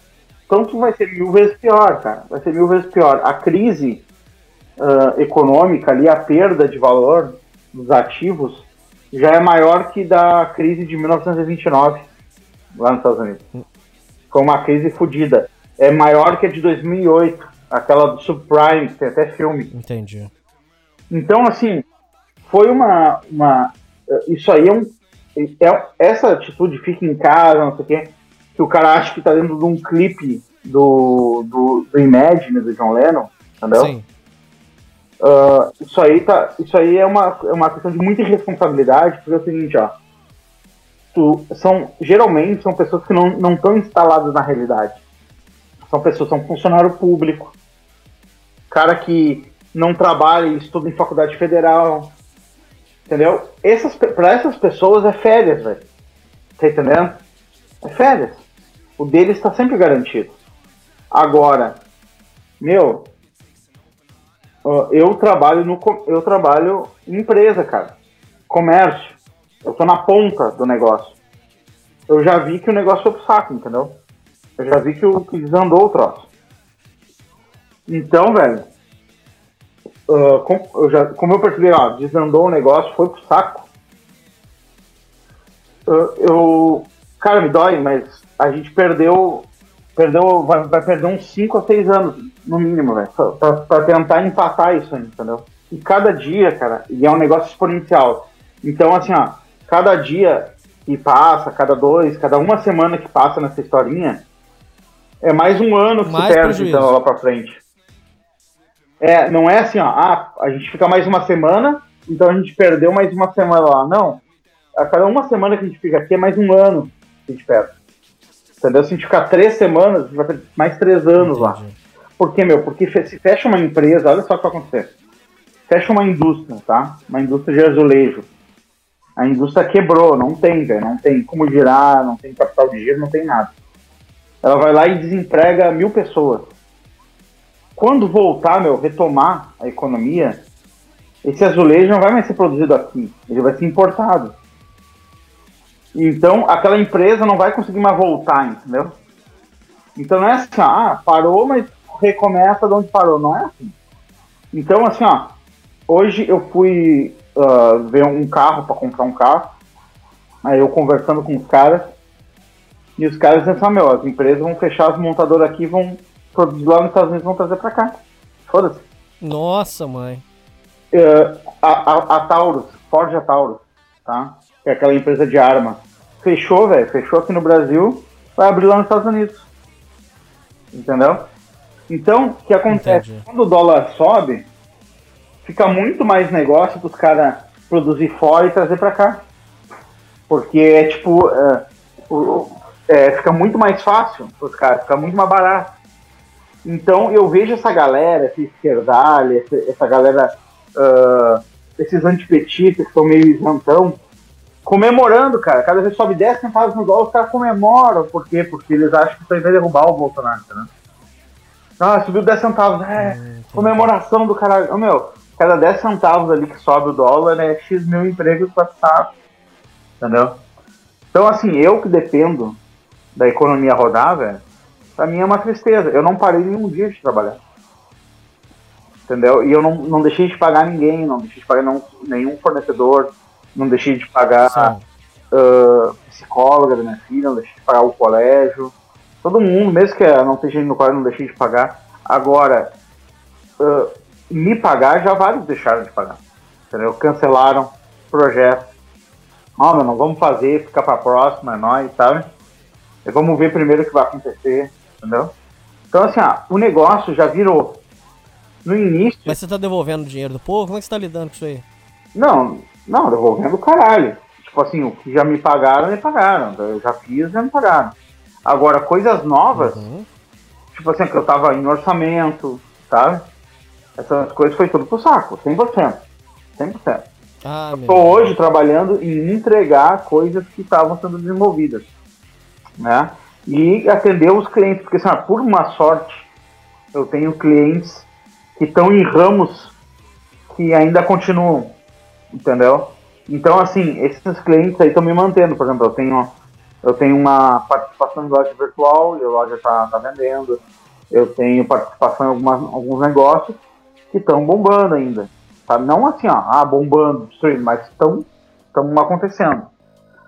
Ah, então, me, se eu não tivesse essas coisas, eu também tava fudido. Entendeu? Tinha- Só que assim, claro que eu não ia ficar em casa, como eu não fiquei, né? Fui trabalhar, mas eu não ia ficar em casa coçando o saco, né? Eu ia estudar alguma coisa, aprender uma coisa nova, ah, modificar o meu negócio, aprender uma habilidade que estava me faltando, né? Então, assim, eu vi muita gente achando tá de férias que não. que essas pessoas se fuderam. Entendeu? O Ratão, agora, é, e sobre o Atila e a, Mari, e a Marino, que é, foi no Roda Viva e indicou que um milhão de pessoas vão morrer. O que, que, que você acha dele, primeiro? E o que, que você achou de- de- dessa notícia dele de um milhão? E, e- e o que, que você tem pra falar sobre esse assunto? Cara, muito tempo atrás, eu falei num podcast que eu parei de escutar o Nerdcast há muitos anos atrás, né? Lá, sei lá, Verdade. 2010, sei lá, eu já peguei nojo dos caras. Mas eu assisti aquele programa do Atila, que é o Nerdologia. Até um dia ele começou a, a a falar um termo, que é um termo nojento, que é ah, depois ah, era comum. Puta, esse termo, cara, mostra um preconceito, uma é uma uma questão de superioridade e tá entrando na moda aqui no Brasil. O que, que é era comum? Ah, quando tu vai falar, pra, ah, o cara ali é, ele é metido a cientista, né? Então ele vai citar assim, Hum. ah, isso foi no ano tal da Era Comum, no ano de 600 da Era Comum. O que ele quer dizer? Que foi depois de Cristo. Então eles mudaram o termo Era Comum para não Nossa, cara, é mesmo? Sério? Sim, tu já ouviu algum. Vai ver algumas coisas no YouTube aí. Eu não sabia disso, Ratão. Sim, canais no YouTube que estão falando isso, ó. Ah, foi do ano tal da Era Comum. Então eles tiraram, é tipo assim, como se Cristo não tivesse acontecido, né? Então não é antes e depois de Cristo, agora é, é antes depois, é na Era Comum ou antes da Era Comum. Então isso aí já mostra um desprezo do cara até pela história da própria ciência, entendeu? Entendi. que, cara, os maiores cientistas da história eram, eram religiosos, né, cara? Então, assim, essa modinha ateísta me, me, me noja. Quando eu ouvi o cara falar esse termo, isso há vários anos. Ouvi o cara falar esse termo, eu peguei nojo, não consegui mais assistir o canal. Ah, tem um outro Sim. cara aí, física todo dia, ou uma coisa assim. mesma coisa, entrou nessa historinha. Então é um termo preconceituoso, sabe? É um termo babaca que eu parei de assistir. Até porque é o seguinte, é, o cara é muita retórica, entendeu? Uh, e é, é muito político o negócio dele. Então, assim, eu já tinha nojo desse cara. Quando ele, ele fez o alarmismo e tal, e aí começou a ser convidado para Roda Viva, para morrer um milhão de pessoas, cara, já dava para Eu já tinha sentido que era 100% propaganda. Porque se pegava o cara, ah, de onde que ele tá tirando os dados? Ele, ele é mais ou menos um. Ele funciona mais ou menos como propagandista. Ele não, não é ele que faz o cálculo, não é? Ele pega a retórica lá uh, do Imperial College, tá? Uh, da, uh, do Reino Unido e, e simplesmente ele tipo traduz os dados e fala aqui, entendeu? Então o cara é meio que um propagandinha da ONU aqui. Tipo, tudo que é uma pautinha, pautinha politicamente correta da ONU e tal, ele tá ali uh, abraçando, entendeu? É, sabe quando certo. a ONU pega, tipo, a Gisele Bündchen pra... pra é, é a mesma coisa, entendeu? Sim. Só que com um verniz de ciência. Então é o seguinte, ele virou garoto propaganda do vírus. Só que é o seguinte, ele causou um mal do cacete, entendeu? Porque ele, ele realmente conseguiu atingir um monte de gente e apavorou um monte de gente. Ele foi o primeiro cara a conseguir apavorar as pessoas. Ele, ele foi um dos primeiros caras a, a apavorar as pessoas. Tem um podcast do Vitor Honk Honk, eu acho que é o nome do cara. Que vai vir para leitura de e-mails, inclusive, em breve. Que legal, é, é, é legal aquele cara. Ele faz com. Ele faz um podcast que ele, ele, ele chama para convidado um dia de fúria, tá? E aí Sei ele conta que ele tá cagado, que o, que o Atila disse, não sei o que, ele acreditou em tudo que o Atila falou. Entendeu? Então é uma conversa dele, é, é um, uhum. até um negócio antropológico, cara. É, é a conversa dele com, com, com aquele cara do.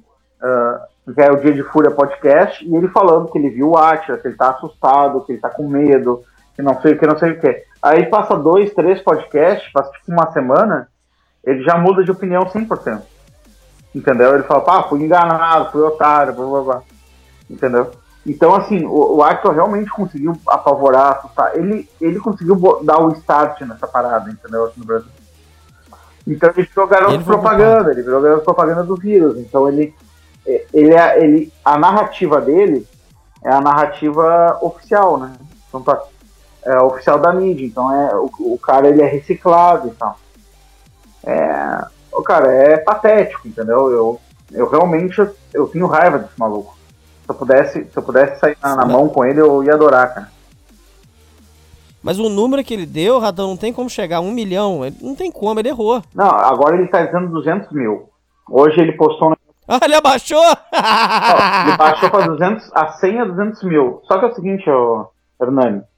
Qualquer coisa que mate mata, eventualmente, vai matar 200 mil, entendeu? É só questão de tempo. Vai passar 5 anos pra matar 200 mil.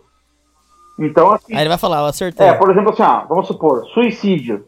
Eu vou, eu vou fazer um chute, ó, meu, vai chegar a um milhão de suicídios. Quando? Não interessa, um dia vai chegar a um milhão de suicídios. Entendeu?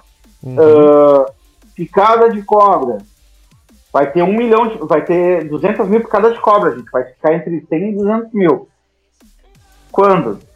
Entendeu? Se tu não disser que dia, tu não, tu não sabe o que tá falando. Então ele hoje falou assim, gente, vai ser 100 a 200 mil, vai chegar em 200 mil. Tá, quando, cara? Então daqui a do, um ano e meio, dois anos, quando chegar em 200 mil, ele vai dizer, viu, eu falei lá em, em maio lá de 2020 que ia chegar em 200 mil. Então ele vai. Tá, ele tá nessa, entendeu? E aí tem muito gado, muita, muita galerinha da, do Fica em Casa e tal.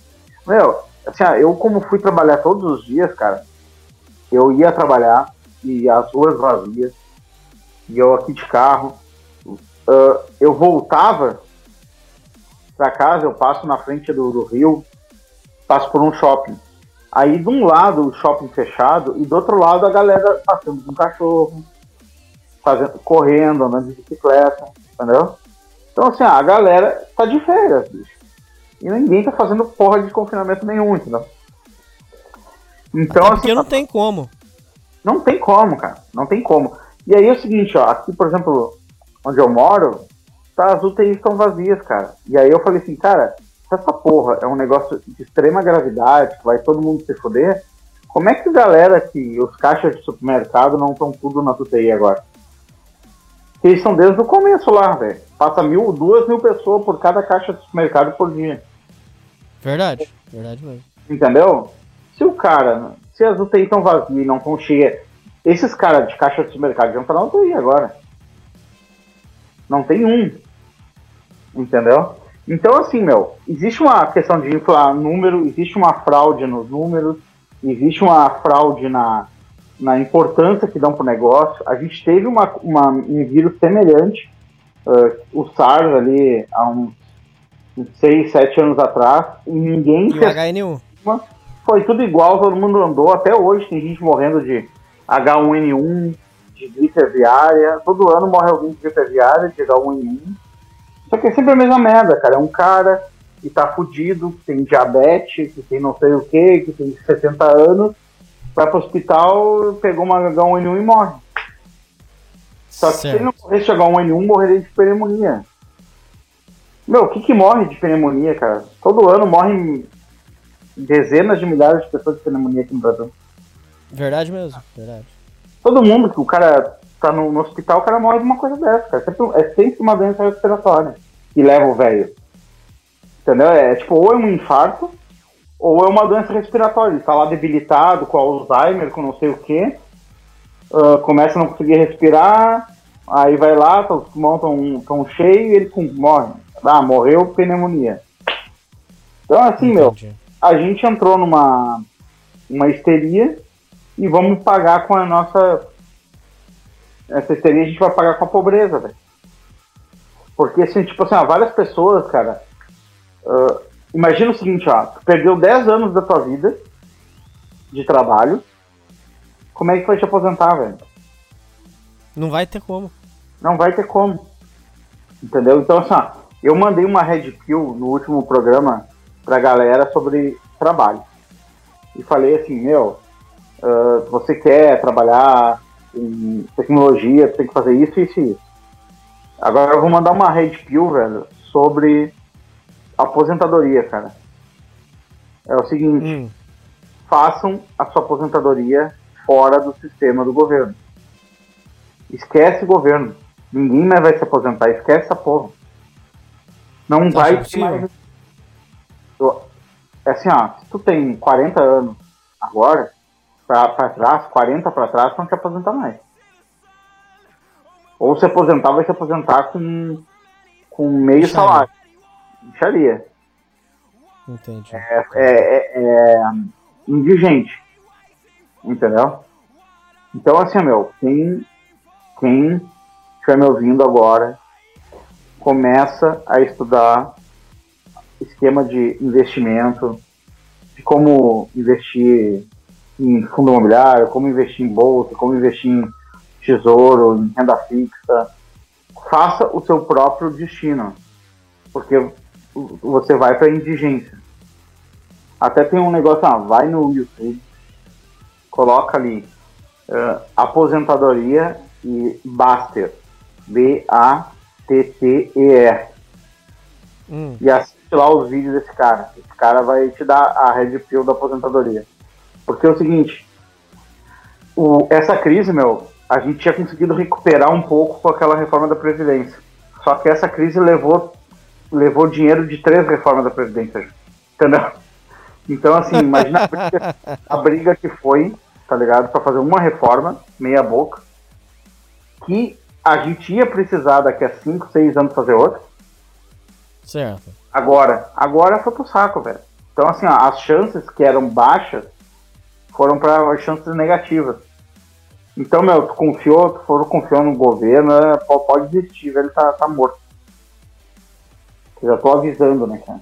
Depois eu vou vai receber e-mails aí daqui a 15 anos de cara agradecendo que. agradecendo o rato. que, que acabou, tá ligado? Tá morto, cara.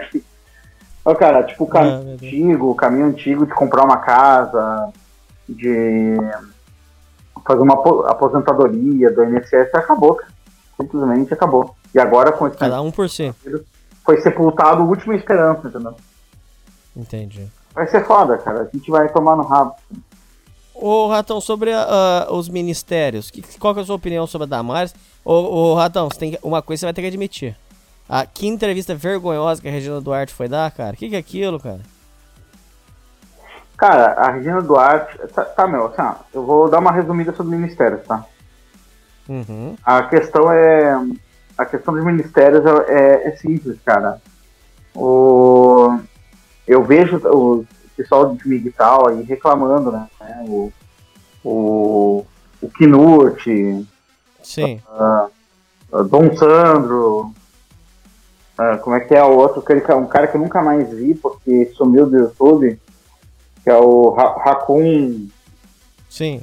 Puta, pena que sumiu do YouTube o Raccoon. Ah, cara, ah, essa galera tá reclamando, essa galera tá, ela- eles estão reclamando de barriga cheia, cara. Eles estão reclamando de barriga cheia. Não, cara, porque é o seguinte, ó, ah, Damares, não sei o que, é feminista. Gente, olha só, simplesmente não tem ambiente político pra fazer nada diferente disso. O ambiente político É. tem que ser criado fora da política. Primeiro tu cria o ambiente na sociedade. Depois que o ambiente está pro- pronto na sociedade, ele é, ele é possível ser transplantado para dentro da política. Então hoje não tem como o Bolsonaro ir lá e fazer uma lei anti- anti-mulher. entendeu? Tipo assim, não, aqui vamos tirar os direitos das mulheres, não sei o que. que ela... Cara, eu, eu entendo os caras, os caras estão certos. Só que Sim. não tem como fazer. É inviável politicamente. É suicídio político. Suicídio político, é, eu ia falar isso mesmo, suicídio político. Entendeu? Então, assim, é, é cobrar de um cara uma coisa que não é, é inviável fazer. Tipo assim, porra, tu, quer dizer que tu não foi em Marte e voltou? Que merda é essa? Entendeu? Cara, não é, não dá. Então os caras estão num, tão num nicho ali que compreende 20, 30 mil pessoas num país de 200 milhões. Cara, primeiro isso tem que ser organizado na sociedade civil, aí tem que passar essa, essa, essa lógica desses direitos e tal. Isso tem que passar nas igrejas, depois tem que passar para dentro dos- das escolas, depois, não sei o quê. depois isso começa a ter permeabilidade na sociedade e daqui a 15 anos dá para fazer alguma coisa. Então, assim, nada diferente de Damares é- é- era viável naquele ministério, entendeu? Então, velho, a gente tá, a gente tá engatinhando no processo. Então não adianta pular de Labarca agora.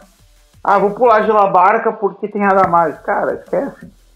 Pula de Labarca, vai vir coisas mil vezes pior que a Damares. 150 mil vezes pior. Entendeu? Regina Duarte, cara, cara, foi um erro do Bolsonaro. Porque é o seguinte, é que o Bolsonaro tava numa sinuca de bico. Ele precisava dar uma resposta naquela crise do Alvin que apareceu, né? Aquela cagada, cagada. Cara, aquilo ali eu tenho uma, umas inside information, tá? Hum, Sobre aquilo. Aquilo ali foi armação pro. Em cima do Alvin, tá? deixaram o texto escrito ele leu. Não, ele. Não, não deixa. Eles foram sugerindo textos e botaram aquilo na sugestão. O Alvin achou do caralho, por causa que tinha a palavra nacional. Porque a, a frase era boa, a frase era boa, vocês não, podem é, negar. claro. E, olha só, ninguém saberia daquilo se não fosse comunicado para a imprensa. Foi, foi feito o negócio, a retórica, o, a edição do vídeo foi posterior. O cara gravou, fizeram uma edição e avisaram a mídia, ó, vai sair um vídeo que vai ter esse contexto, não sei o que, vai. Porque é o seguinte, meu, ministério, os ministérios são 100% aparelhados.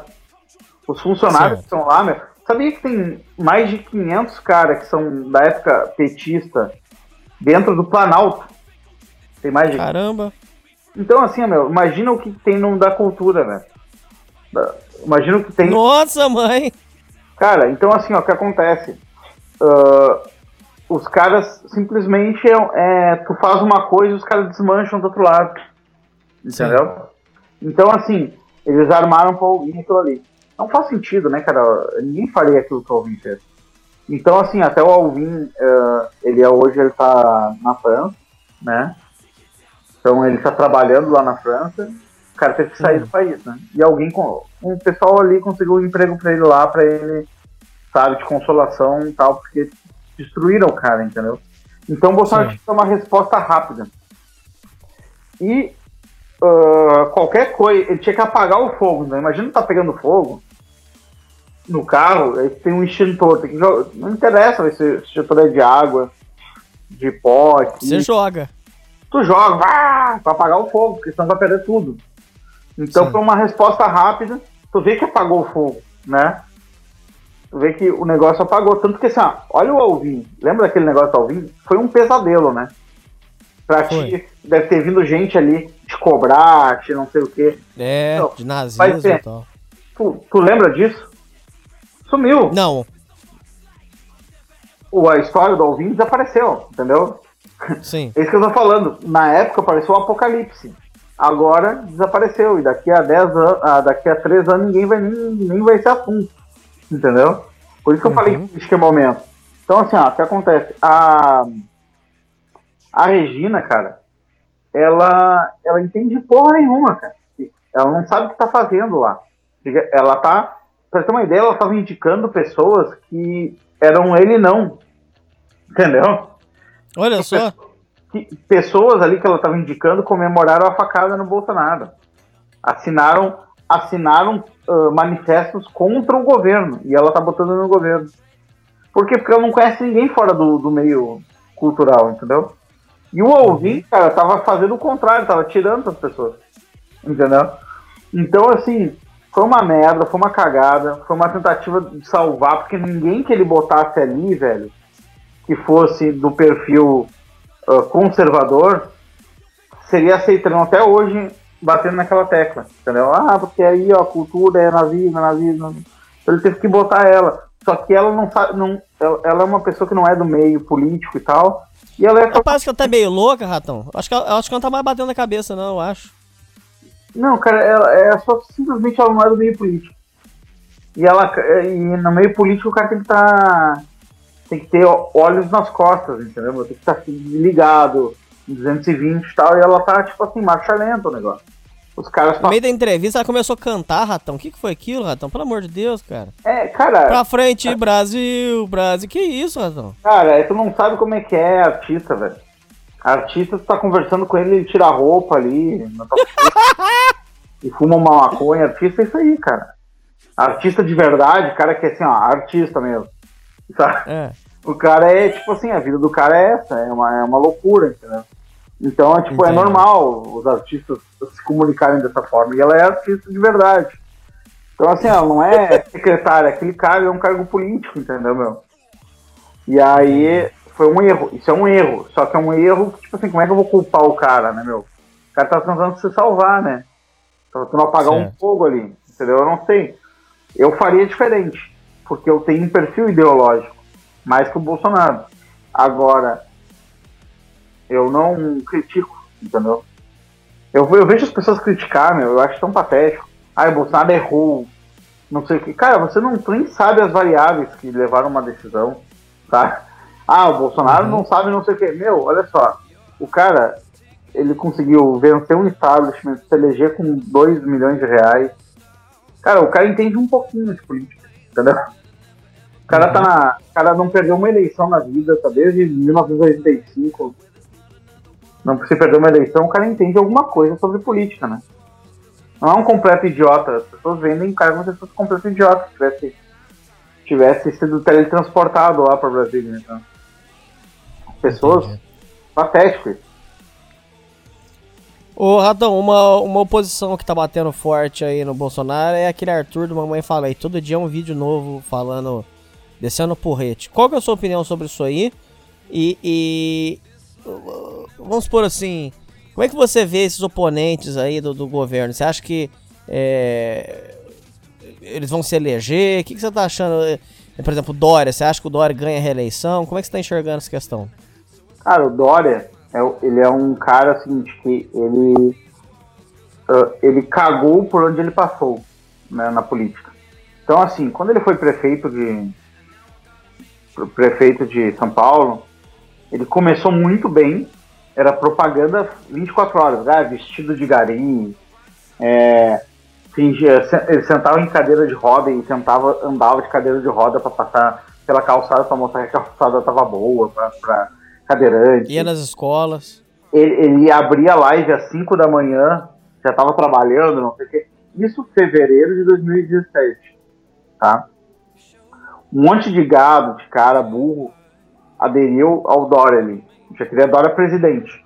Fevereiro de 2017, o cara, 30 dias no cargo, queria um Dória presidente.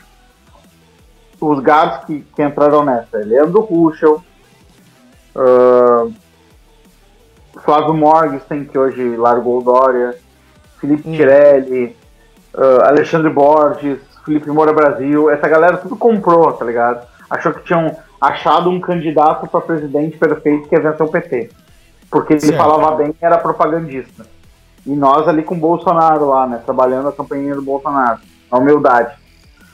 Até esses caras até me bloquearam porque a gente brigou naquela época lá. e hoje e hoje estão tudo. Mudaram tudo de opinião, exceto o Alexandre Borges Felipe Moura Brasil, né? Mas e o, o Flávio Morgenstern tinha até cunhado um termo que era nióbiosfera pra falar mal dos caras do Bolsonaro. Hum. Ah, mas, ó, cara, ah, o Dória, velho, o que ele fez? Ele traiu um- um- uma, várias promessas para sair da prefeitura e ir para o governo do estado. Quando ele fez isso, ele já tinha perdido um monte de apoio, que ela ficou puta.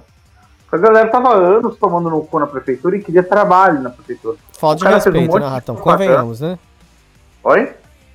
Convenhamos, falta de respeito, né, Ratão? Convenhamos. Cara, o cara fez um monte de propaganda, mandou um funk e saiu. Aí ele foi pro governo do estado. O que aconteceu, cara? Ele quase perdeu a eleição. Ele ganhou no final por causa do Bolsonaro, mano. Então a galera já tinha uma, já tinha um ranço com ele. tá?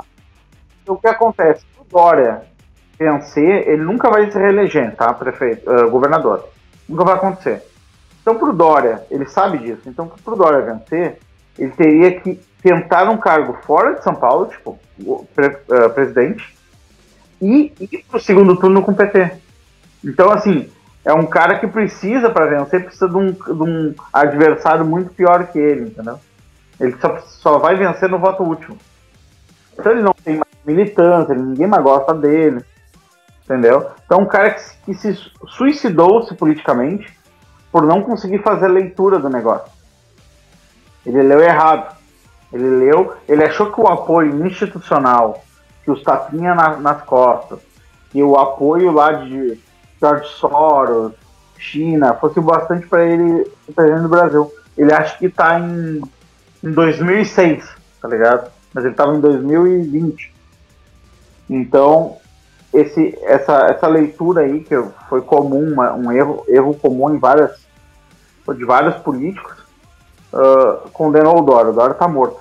Já essa galera, Mamãe Falei, e Arthur Duval, Arthur Duval e Kim Kataguiri, cara, essa galera, eles realmente, tá, eles foram pro lado, isso é uma coisa que eu já sabia que ia acontecer, porque liberal é merda, né?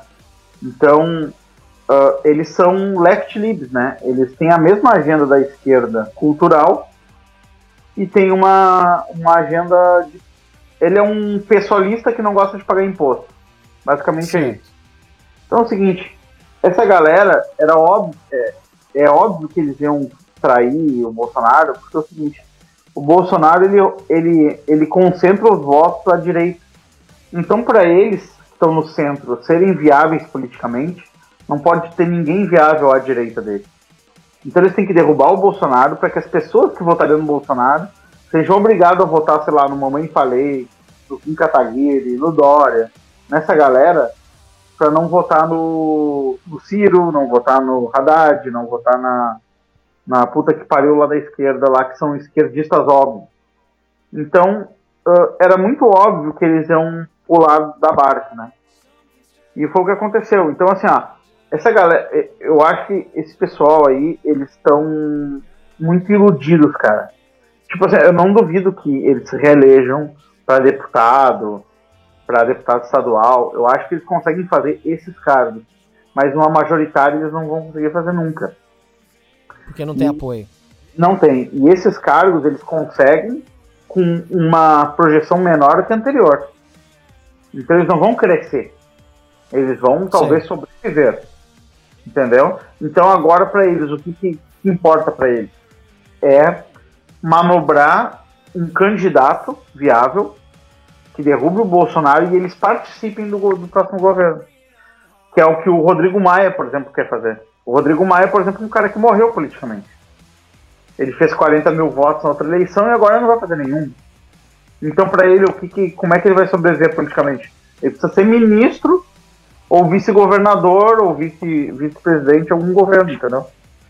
Então eles manobram pra isso, isso aí. E esses caras, mamãe falei e tal, ah, eles são pessoas perigosas, porque eles são caras, eles são ladinos, eles são. ah, eles manipulam, eles manipularam os conservadores.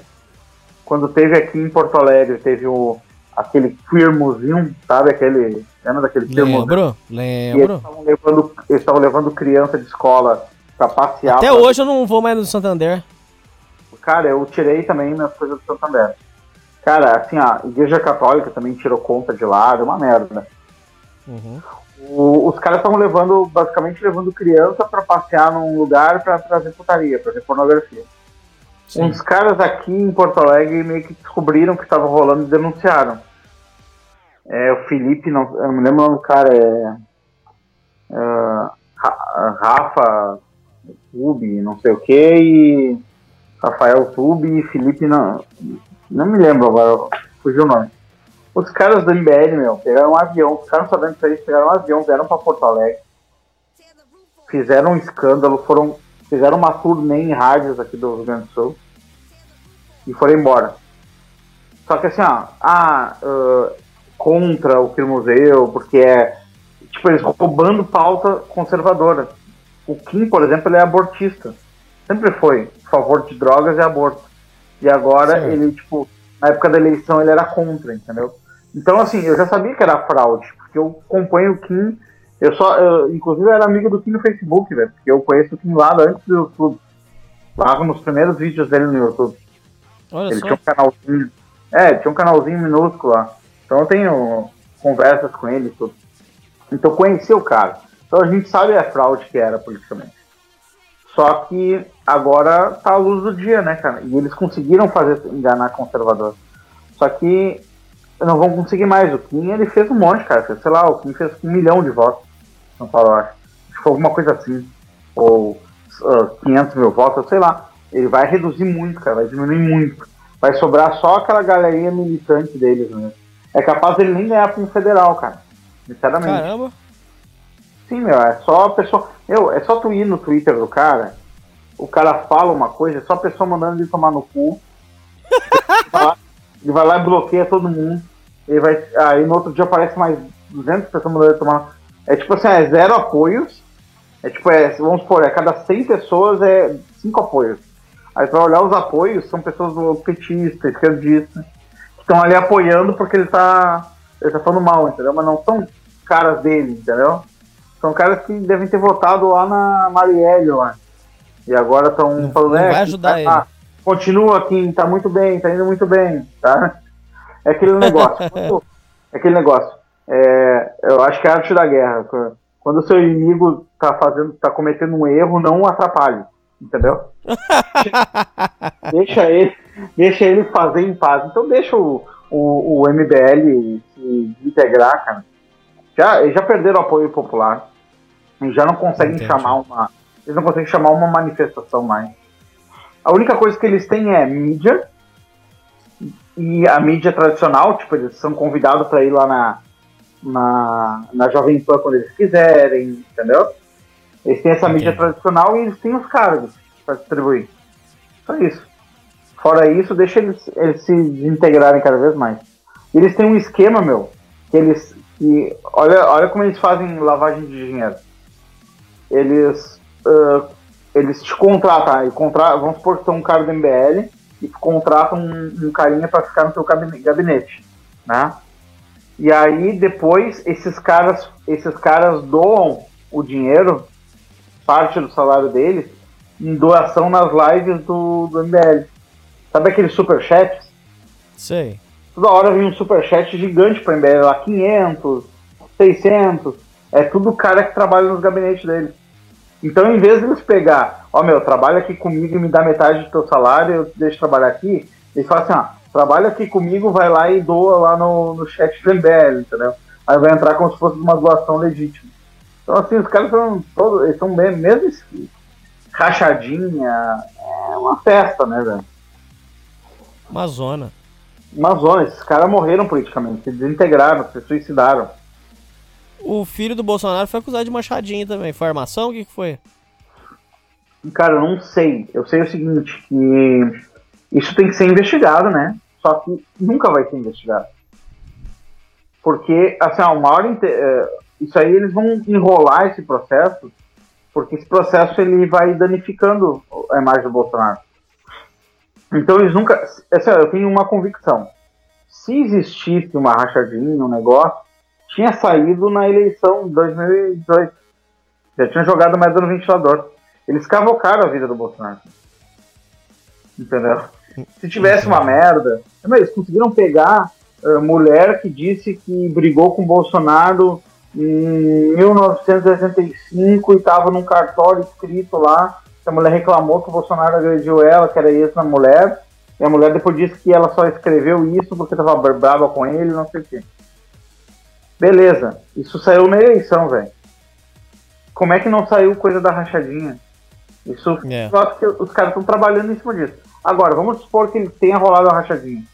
Não vai ser investigado, isso vai ficar rodando infinitamente para desgastar a imagem do Bolsonaro. Pra ter uma ideia, que eles acusaram o Bolsonaro de estar trocando o comando da Polícia Federal para salvar o filho, né?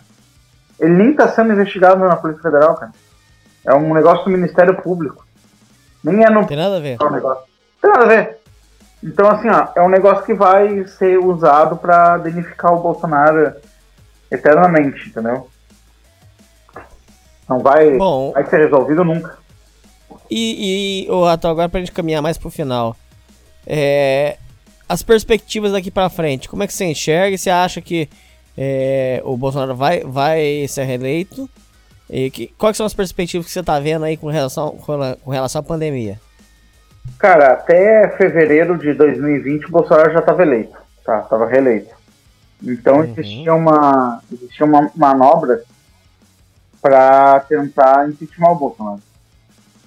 Era aquela uh, CPI da fake news, era uma tentativa de gerar uma, uma questão para impeachment. Então, depois veio o Covid, né? Por que, que o Bolsonaro estava reeleito? Porque a projeção econômica era de 3 a 4% de crescimento em 2022. Então, em 2022, a economia bombando, Bolsonaro ia acabar sendo reeleito naturalmente, né? E o Bolsonaro já estava trabalhando para acabar com, as, com botar nas urnas eletrônicas a impressão do voto. Tanto que ele tinha ido lá nos Estados Unidos uma uma reunião que ele tinha feito com o Trump e ele saiu da reunião dizendo que tinha provas da fraude da eleição. Lembra disso? O assunto morreu por causa do Covid. Porque ele ia jogar essa, essa merda no ventilador e aí ia gerar uma pauta legislativa para colocar o voto impresso. Então ele já estava até garantindo a contagem dos votos de 2022, entendeu? Aí chegou o Covid, cara, arrebentou com a economia. Então, eleição basicamente é economia, cara.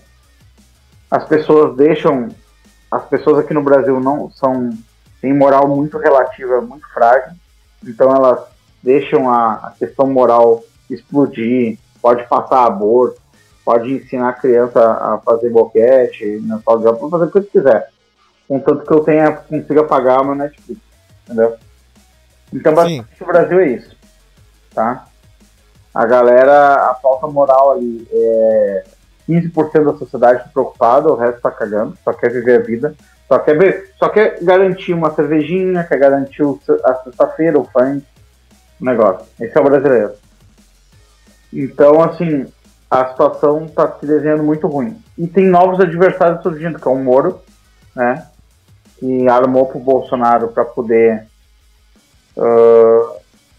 ser o, uh, destruir o Bolsonaro agora na largada. Então, tipo assim, Ele fez, ele, ele largou o Bolsonaro no pior momento e ainda tentou uh, destruir o cara para que quando ele chegasse em 2020 não tivesse adversário para ele.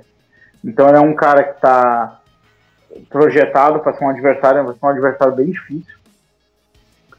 Se realmente né, for adversário, vai ser um adversário bem difícil. Então, assim, é um negócio que está em aberto, meu. Depende muito de quanto tempo vai durar a, a questão do Covid. Depende de quanto o Bolsonaro vai sair vivo da guerra com o STF. O STF está em guerra com o Bolsonaro.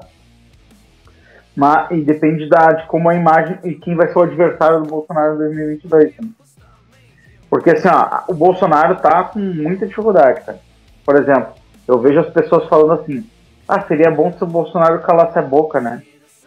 E aí seria melhor, né? Mas eles, eles nunca falam o seguinte, ó. Seria bom se a mídia parasse de falar mal do Bolsonaro. Ou seria, seria bom se a mídia parasse de fingir que não entendeu. Tu não vê as pessoas pedindo pra mídia parar, mas tu vê elas pedindo pro Bolsonaro calar a boca. Entendeu? Então, assim, uh, nota-se essa essa, essa questão assim, da imagem dele que está bem identificada em, em, alguns setores da sociedade e tal. Mas, como eu te falei, política é momento. Pode chegar lá em 2022 o momento é muito propício, entendeu? Porque assim, ah, no momento que acabar esse negócio de Covid, recomeça aquelas obras do governo federal, recomeça o bom relacionamento do, do governo com, com os caminhoneiros. O povo, cara, o Bolsonaro cresceu muito em popularidade com as pessoas mais pobres com esse negócio do Covid. Que as pessoas que estão, que nem eu e tu, estamos tomando no cu, ficamos do lado do Bolsonaro, entendeu? Porque o Bolsonaro é o único que está do lado dessas pessoas, o resto se foda. Então ele cresceu em popularidade, essas pessoas são a maioria. Então tem uma série de circunstâncias que estão rolando, né, meu? Agora, sim, eu acho sim. que não cai, que ele não vai cair no meio do caminho, que não vão conseguir impeachment o cara não vão conseguir tirar o cara na, via STF, eles não vão conseguir. O Ratão, hoje tem risco do, do Brasil é, sofrer um, um, golpe? Como no começo do ano de 2018, que você, no, é, 2019 que você tinha medo? Cara, tem risco, né? Porque é o seguinte, o Bolsonaro ele não tem ao lado dele duas coisas que são importantes para que ele possa se sustentar politicamente ele não tem uh, a, a aceitação popular total. Então, assim, tem pessoas que, que preferi, iam, prefeririam entrar numa ditadura comunista para ser ligado no Bolsonaro, por exemplo. Tá? Tem cara que prefere que o Covid fique até 2022 só para o Bolsonaro não se eleger. Então, são, tem disso, entendeu? Tem disso no Brasil. Então o Bolsonaro não conta com isso aí. O, e o Bolsonaro não conta com o exército. O exército ele tá. Ele não tá. Ele tá do lado do próprio exército. Ele não tá do lado do Bolsonaro, não tá do lado do. Ele tá do lado do próprio exército.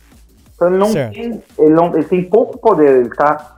Ele tá desfalcado de poder. O que, que ele tem? Ele tem um poder de popularidade. Então, assim, ninguém vai sair na rua para defender o Rodrigo Maia mas sairiam para defender o Bolsonaro. Então é muito arriscado tentar alguma manobra à luz do dia contra o Bolsonaro, por exemplo. Vamos fazer um impeachment do Bolsonaro, isso seria uma péssima ideia. Porque poderia, sei lá, o cara poderia encher de, de caminhoneiro lá e invadir aquela porra lá. Uhum. Isso é uma, é, uma, é uma situação, uma possibilidade real, entendeu? Acontecer. E seria uma merda pra esses caras, né? Uh, agora, um golpe branco é totalmente possível. Por exemplo, o STF já, já deu um golpe, porque ele já tirou do, do, do, do executivo as prerrogativas dele. Por exemplo, se o Bolsonaro chegasse lá e falasse assim, os juízes do STF não podem mais julgar.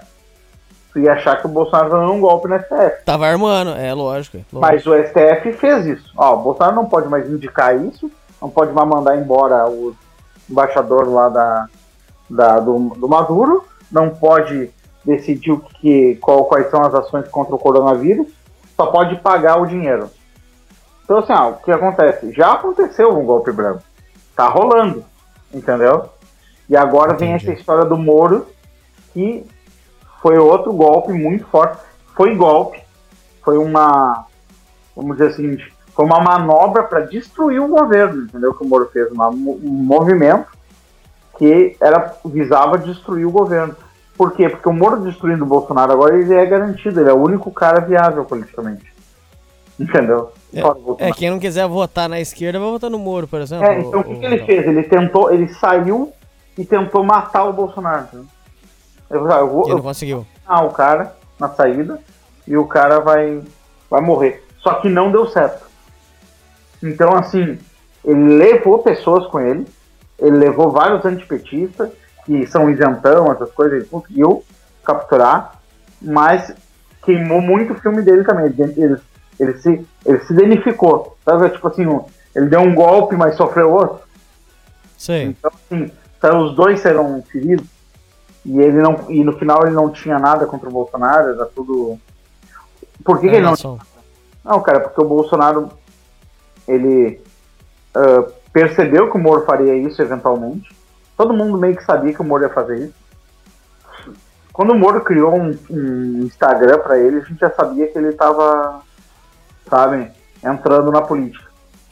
Então o Bolsonaro fez o seguinte: o Bolsonaro abortou o Moro antes do Moro se preparar para sair. Então o Bolsonaro forçou ele a saída dele, com aquela demissão do, do, do, do cara da Polícia Federal. O Moro se obrigou a sair antes e saiu despreparado. Ele não estava ainda com as, com as provas na mão, não estava com nada. Tipo, o Moro ia sair provavelmente lá no final, tipo, do meio pro final, entendeu? Tipo, no Sei. final de do, do ano que vem. E aí, imagina aquela, todo essa- esse negócio que está acontecendo hoje, acontecendo no ano de eleição. Porra, ele ia arrebentar. Ele ia sair, tipo. Aí não do- ganhava não, viu, Ratão? Ele ia sair no final de 2021. E o Bolsonaro fez? O Bolsonaro viu, ó, esse cara vai me fuder. Pegou e abortou o cara, tipo, ejetou o cara do governo. E aí o cara saiu meio atrapalhado, não conseguiu juntar nada contra o Bolsonaro. Mas mesmo assim vai danificar a imagem do Bolsonaro. Certo. É, ô, Ratão, agora pra gente é, fechar. É, quais os recados dá pros ouvintes? É, os ouvintes que, que votaram, os ouvintes que deram credibilidade é, quando a gente gravou junto. E o que, que você tem pra dizer aí das perspectivas aí, pra você dar um recado pros ouvintes? Tá, para os ouvintes, tá, primeiro. Ah, vejam aquele vídeo do Basta sobre aposentadoria. Busquem lá, Basta, aposentadoria. É um vídeo de uma hora, uma hora e pouca. Assista aquela porra. Só, é, é uma red pill que eu tô dando para vocês, Financeira.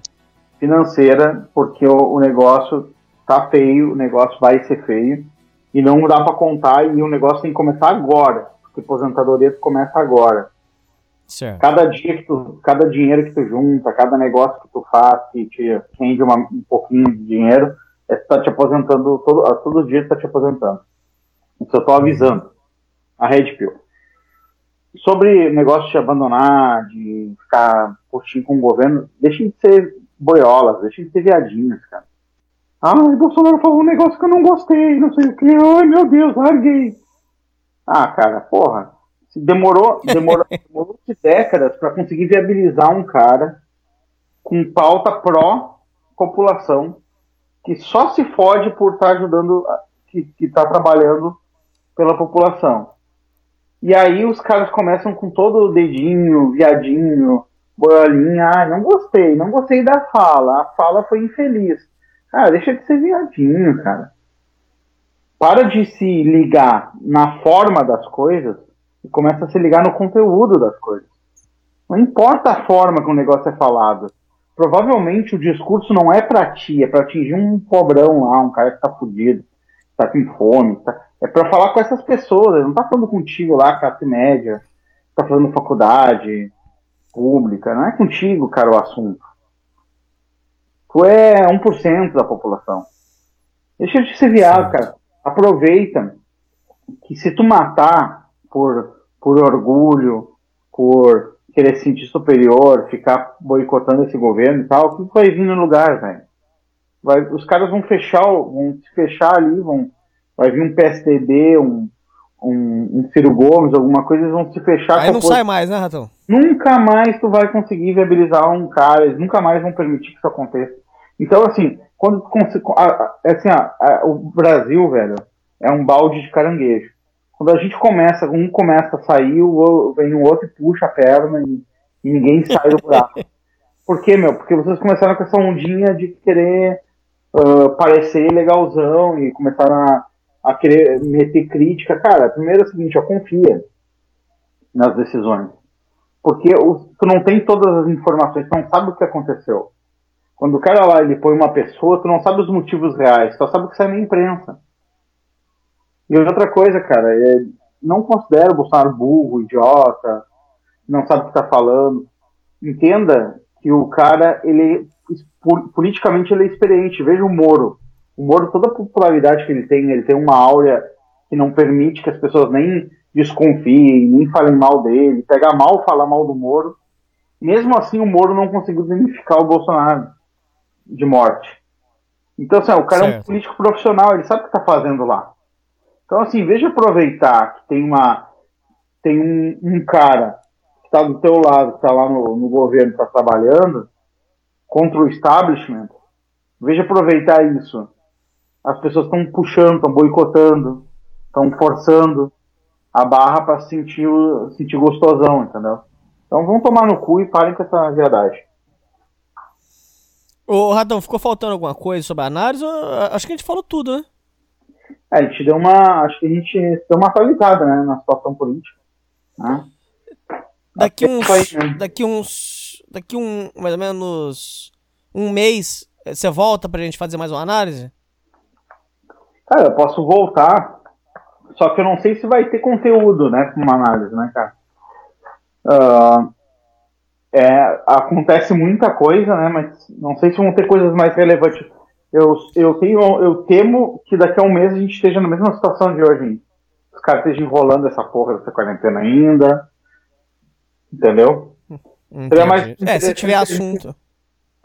se acontecer alguma coisa forte, seria interessante, entendeu? Ou a gente fazer lá no final do ano, fazer uma, sabe, ver como é que foi o ano 2019, 2020, perspectivas, entendeu? Talvez a gente possa. a gente Então possa- vamos deixar, vamos deixar combinado você vir no especial de Natal?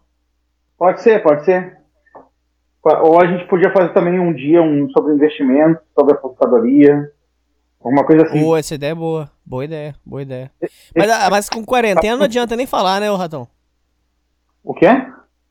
Mas com quarentena nem adianta falar de investimento, né, Ratão? Não, mas é um momento para se preparar, velho. Aprender agora, velho. Agora que tu não tem mais emprego, que tu tá fudido, que tu tem tempo, é o momento de tu fazer essas coisas. Entendeu? É, Esse é o é momento, verdade. né? Uhum. Beleza? É isso aí, Ratão. É isso aí, ouvintes. E falou! Valeu, galera. Não vai. Eu, eu, agora me lembrei de me despedir. Valeu.